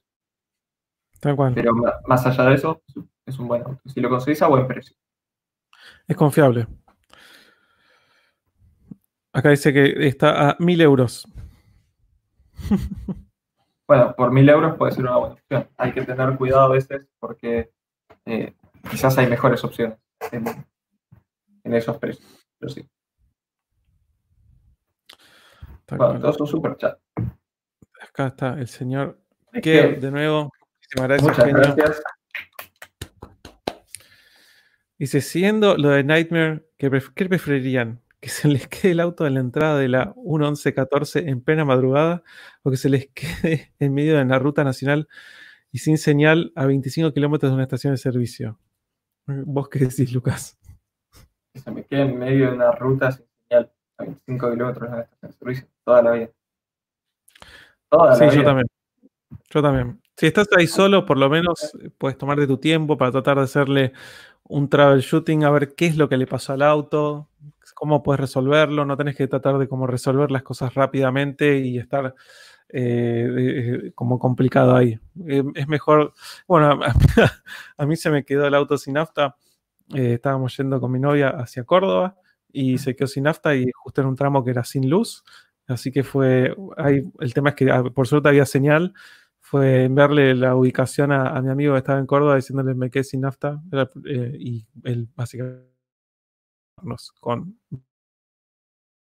Eh, que sí, ese es el, ese sería, yo lo veo de la misma manera, sinceramente.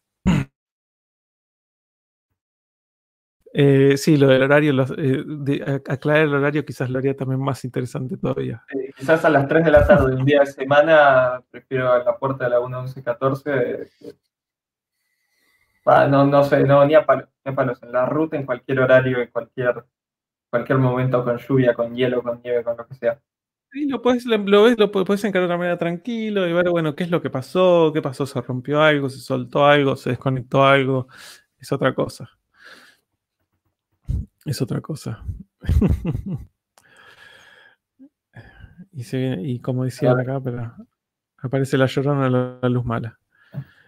Eh, a ver, acá preguntan, autos tracción integral en Argentina baratos. Subaru Justi. Sí, tal cual. O algún Volvo que esté medio cascado y que alguien lo quiera vender hace mil años. Los Volvo tienen sistema de tracción integral Haldex, básicamente. Sí, sí.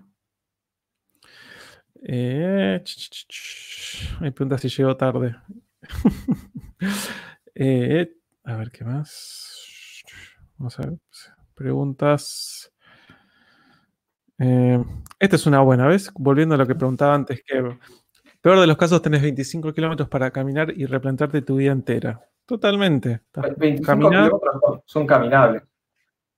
Son caminables, absolutamente. Son caminables. Con paciencia son caminables. Con paciencia, totalmente. Te lo tomas tranquilo. Poco como dice, te replanteas tu vida entera. Quizás volvés con algún tipo de epifanía, renovado, básicamente. Son como tres horas de caminata, pero se camina. Tal cual. Sí, sí, sí, con ganas. Sí. Así que bueno, hagamos un par de, preguntitas más, así ya cerramos un poquito pasados de las do- dos horas y media, pero así vayan- vamos cerrando por ahí. Eh, a ver. Eh, a ver, a ver.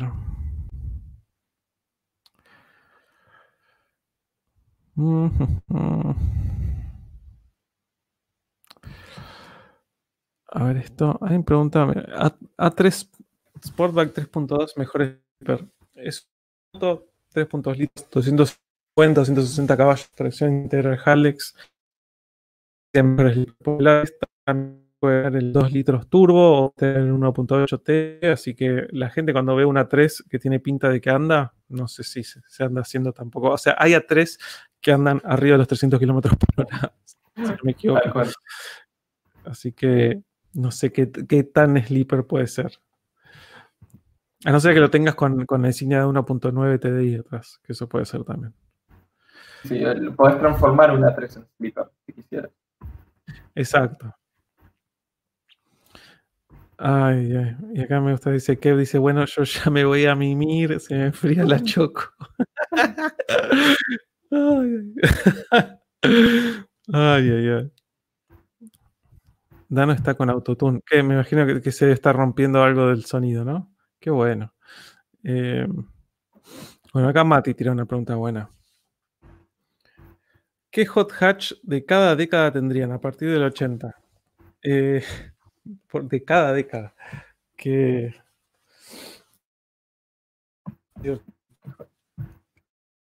Buena el tema pregunta. es. Buena pregunta. El tema es que hoy, hoy ya hay algunos hot hatch que son como unos mega ultra hot hatch. Eh, de los 80s, ¿vos qué tendrías? De cada década de los 80, yo Golf GTI. ¿No? Estoy pensando si me estoy olvidando algo. Sí, no sé si hay otro. Sí, Golf GTI de los ¿no? 80. Seguro hay ¿Qué? otro, me estoy olvidando. Tenías un Rover Hot Hatch en esa época. que Era, no sé, Rover. No, no me puedo acordar ahora. Rover ciento algo. Eh, tenías un par de Hot Hatch, me estoy olvidando, seguro. Bueno, GTI, digamos, así como por Sí. simplificar. De los 90s, 205 GTI.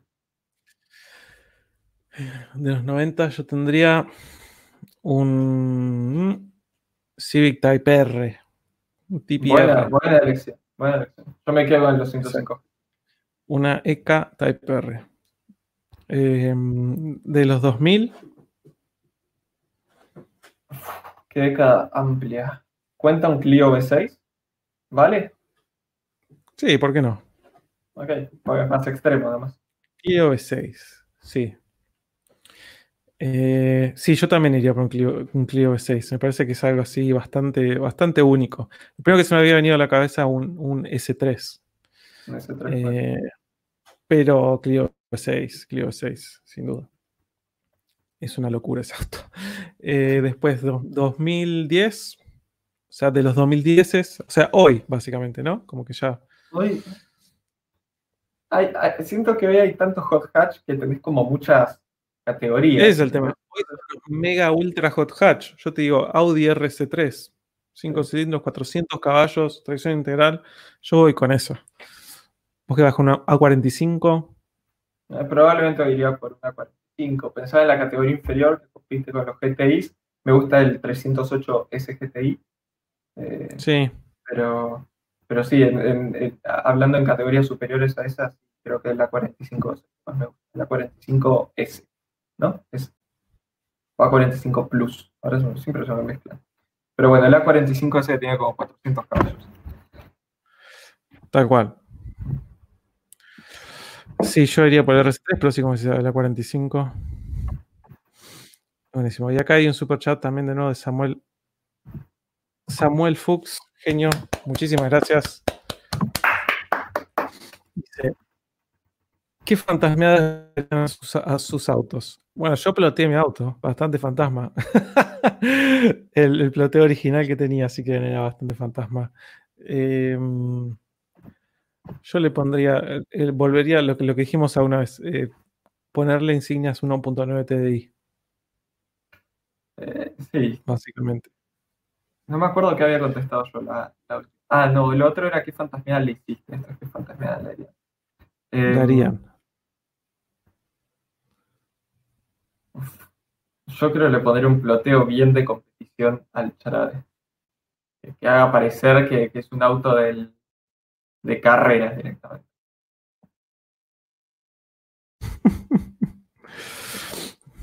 ¿Qué le harías? Disculpame, ¿qué le harías? Plote- un ploteo bien, bien, bien que parezca un auto de competición con número, con todo. Quizás al charade. Tal Eh, cual. algo Tipo Ken sí. Block, como dicen ahí. Tipo- claro, tipo Ken Block. Es más, voy, voy, a, John voy, a, Player Special. voy a decir algo. Hay una empresa de ploteos eh, que me ofreció plotearme el charade. Tengo que ir a llevarles el auto. un- la verdad, unos genios, muy buen trato por ahora. Eh, y justamente mi, mi idea era hacer algo que, que parezca bien tracar, aunque en el momento por el momento no lo es.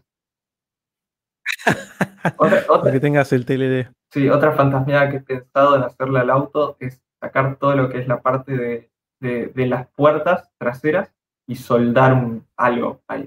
O sea, que parezca que, que es tres puertas. Eh, esa es otra que, Es esa es buena, otra que, esa es otra que considero. Soldar las puertas No, no, traseras. No, lo- no lo cortaba el auto, le Sí, sí, soldaba lo las- soldaba. el chará de Eso- Martini Racing. Esas dos, son las dos que he pensado. Muy bueno, muy bueno. Sí, sí, sí, me gusta, me gusta. Sí, sí, sí. Eh, ni hablar. Sí, yo, eh, a, a mí me, da- me daría un poco de cosas sacarle las insignias de B8, S4 y todo eso, pero al mismo tiempo me divertiría bastante tenerlo como un poco más armado, con, con las cosas que le quiero hacer, que lo que quedarían 400, 410 caballos así normal aspirado y que diga 1.9 TDI. Me A mí me divertiría encanta. bastante. Yo te banco, yo eh, no, no, pongo, pongo, pongo la plata para las insignias eh, de TD. Me voy, me voy al concesionario Audi a comprar las insignias originales de. Originales, originales, tal cual. Totalmente. Ay, ay, ay. Qué divertido. Totalmente. Y bueno, puertas Lambo también, ¿no? Ahí tenés para el chará de puertas Lambo atrás le pones nada más. En vez de soldarlas, le pones, les pones puertas Lambo atrás. Pero con, con respecto al ploteo, decían que ploteo de Motortail, bueno, justamente lo que la fantasmía que yo pensaba hacer era algo tipo Martini Racing, o sea, ese esquema, ese esquema cuando con los colores de Motortail. Hacerlo todo ploteado así. Es buena, es buena, no me parece mal. Esa, esa es la que había. Uh, no, ¿saben? No, no, no. uh, se me acaba de. Se, se me, me vino a la cabeza, obviamente, por este comentario. No, no. Faros Alteza Faros no le pondría. Esta colita de escape que apunte para abajo. que usted di- No, no, no. Le pondría las, las colitas de escape esas que vimos hace un tiempo que eran tipo ametralladoras. Eso es excelente. Es excelente. Totalmente. Qué divertido. Bueno, acá esta persona se cansó de preguntar lo de RX Dano. Lo dije, vaya, creo que 700 mil millones de veces.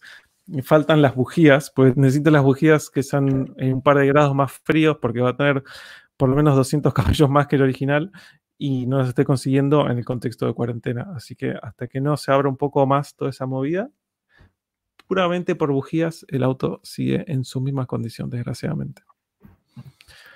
Bueno, Eh, ahí tenemos un super chat. bueno, acá este- esta es buena que Ah, Las este, publicidades de, de. Me parece buena, ¿no? No, ¿Sabes qué podría ser? En lugar de, de AGIP, de las, las originales, AGIP, la agencia de recaudación de la ciudad de Buenos Aires. No sé si- Con, con el, porque tiene, tiene como una especie de loa, con el logo escupiendo fuego y que abajo diga Ajip de, de recaudación de Capital Federal. Ahí sí se, corre- se van todos del trackback. Se van todos del trackback. Totalmente. Ajip, Afip, todo. Le pones tipo esponsoreado por Arba, todo. Muy Sí, sí. bueno. Muy bueno. Bueno, acá Ale Celu, genio, muchas, Muchas gracias. gracias. Dice, lo de Lucas es anti-cazabobos. Ab- Absolutamente. Por ahora, por ahora sería eso. Sería 100% anti-cazabobos. La idea es transformar ese anti-cazabobos en un cazabobos en algún momento. Por ahora es anti-cazabobos. Totalmente. Igual hay autos que son peores anti-cazabobos. Anti-cazabobos es un Peugeot RCZ. Anti-cazabobos es una eh, BMW Z3 con el 1.9. Mal, absolutamente. absolutamente. Que lo ves y dices, epa, qué deportivo y después la tristeza, la tristeza. Sí, ni hablar. Acá dicen, te quiero manejar el charade. Sí, sería divertido manejar el charade.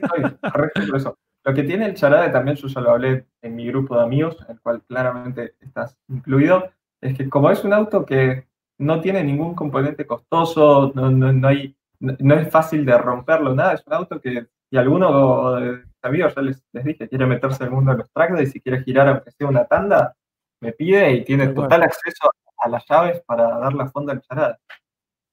Es más, pensaba hacer esta competencia de tiempos con mis amigos. O sea, toma, acá están las llaves del auto, una tanda, volver con el tiempo. A ver quién hace mejor tiempo. Sí, esa es muy buena. Esa es muy buena. Totalmente. Como acá dicen, mira, Lucas maneja el S4 y ya no el charade. ¿Cuál?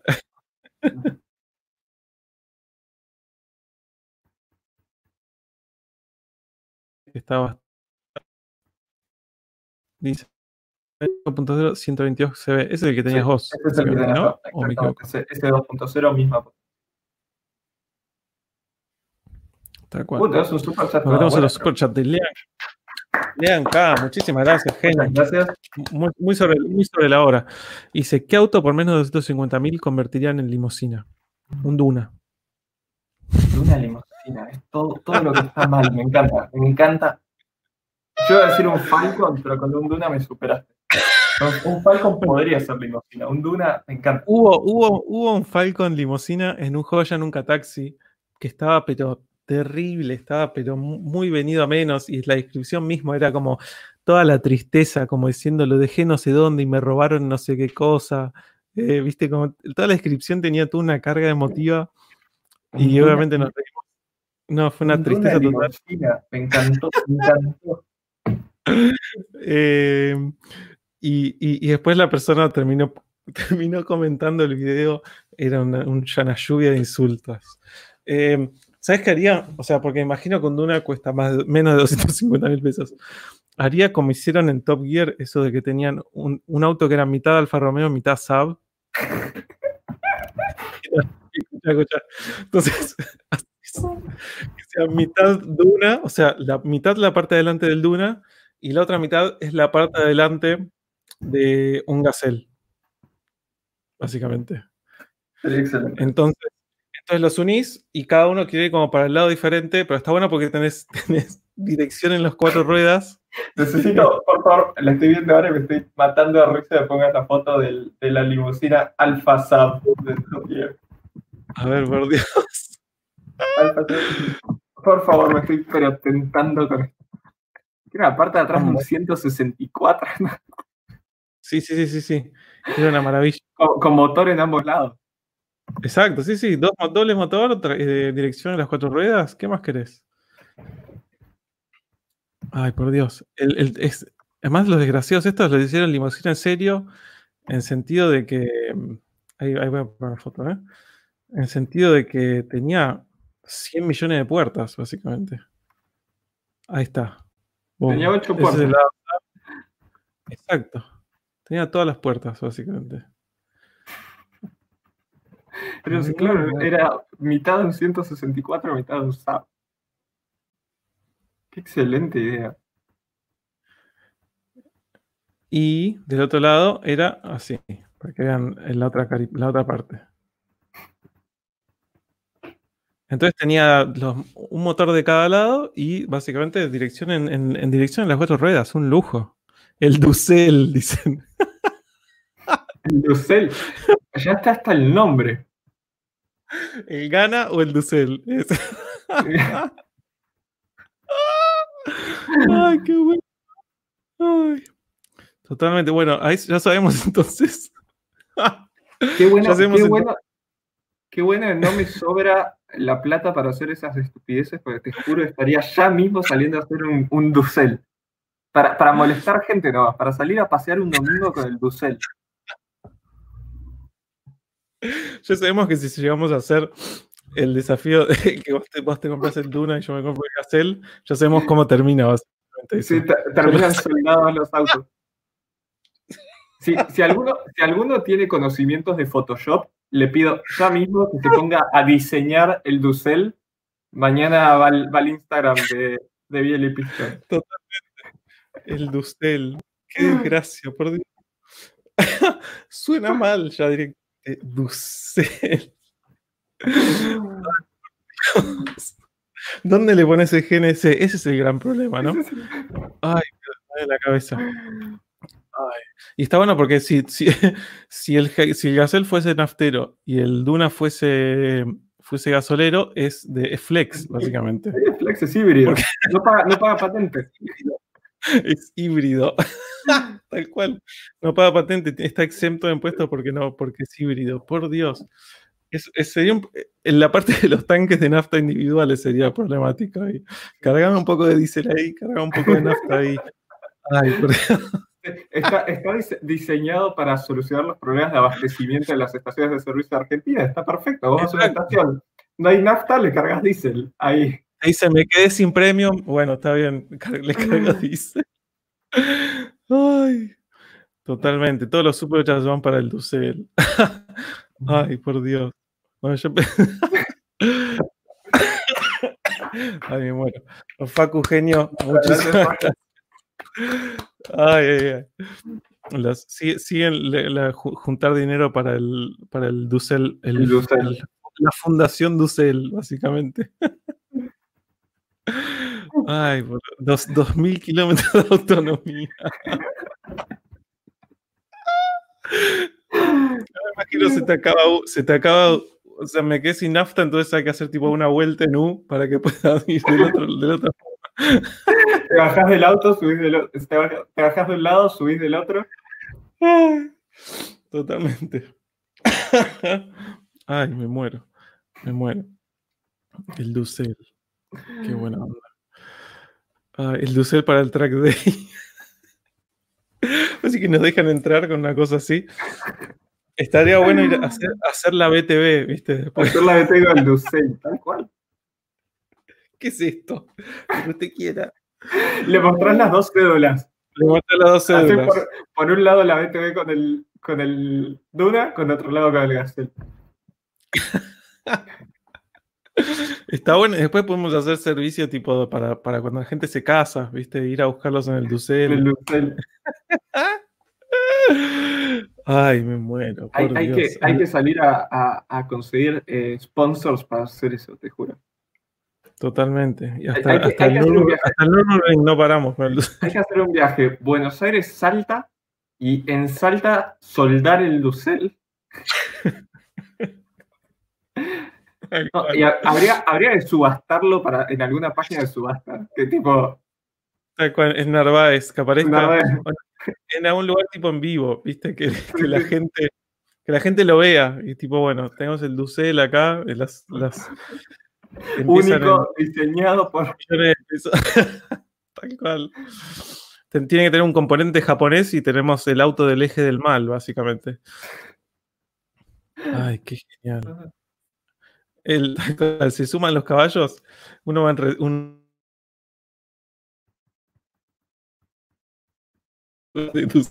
Ay, Galvez. Ay, no. Hay que hacer bien Argentina. Ay, ay. Yo trabajo en la de Super League, dice uno. nos, hace el gancho ahí.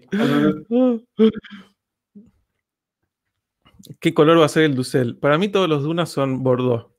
No sé, quizás es un mito. No, no, yo estoy de acuerdo. Pero... Son todos Bordeaux. Igual, y, el, y, el, y los Gazelle, no sé qué color son. los Gazelle son generalmente un color más oscuro, ¿no? Yo iba a proponer un esquema ah, como el Gold Top para el Ducel. Tipo Arlequín. Tipo Arlequín. Una cosa así. Ay, qué bueno. Qué bueno. No, no, que no, que no, esta idea no tiene que, no tiene que desaparecer. No tiene que desaparecer. qué bueno. Qué bueno. Color manteca, dice mi novia, Dana, que está mirando el stream. Ay, por Dios. El Ducel. Bueno, salen cosas muy positivas de estos, de estos streams. ¿eh? Hay que ir tomando nota. Hay que ir tomando nota.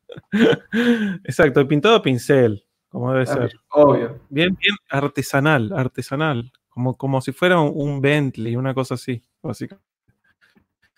Sí, sí, sí. Absolutamente.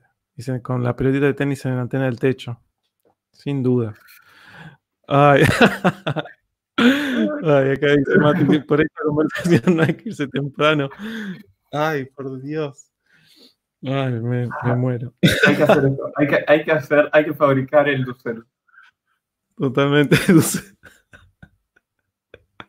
Ducel en el Forza.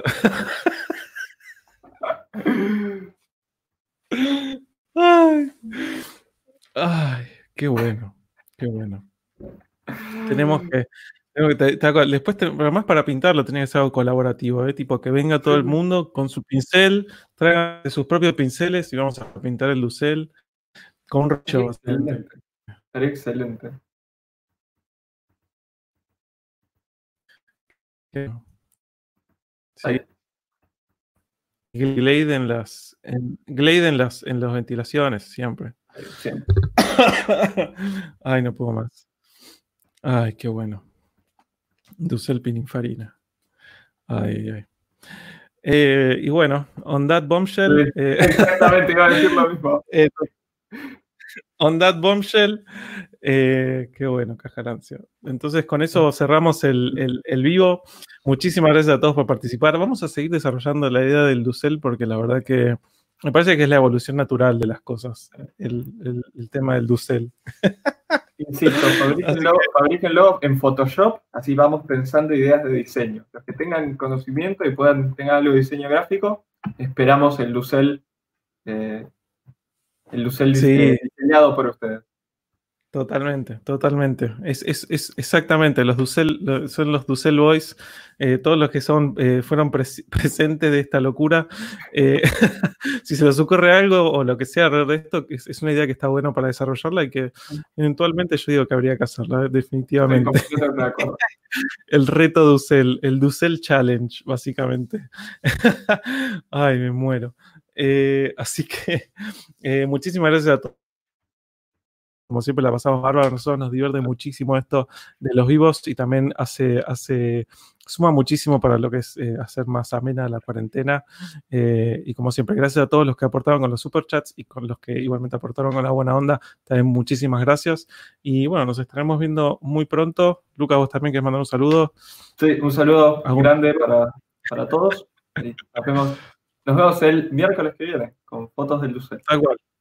El, miércoles que viene hacemos el próximo vivo en el, canal de Lucas, así que nos veremos allá con más, avances del Lucel. Nos vamos a mimir, como dicen siempre, vamos a mimir. Llegó la hora de mimir.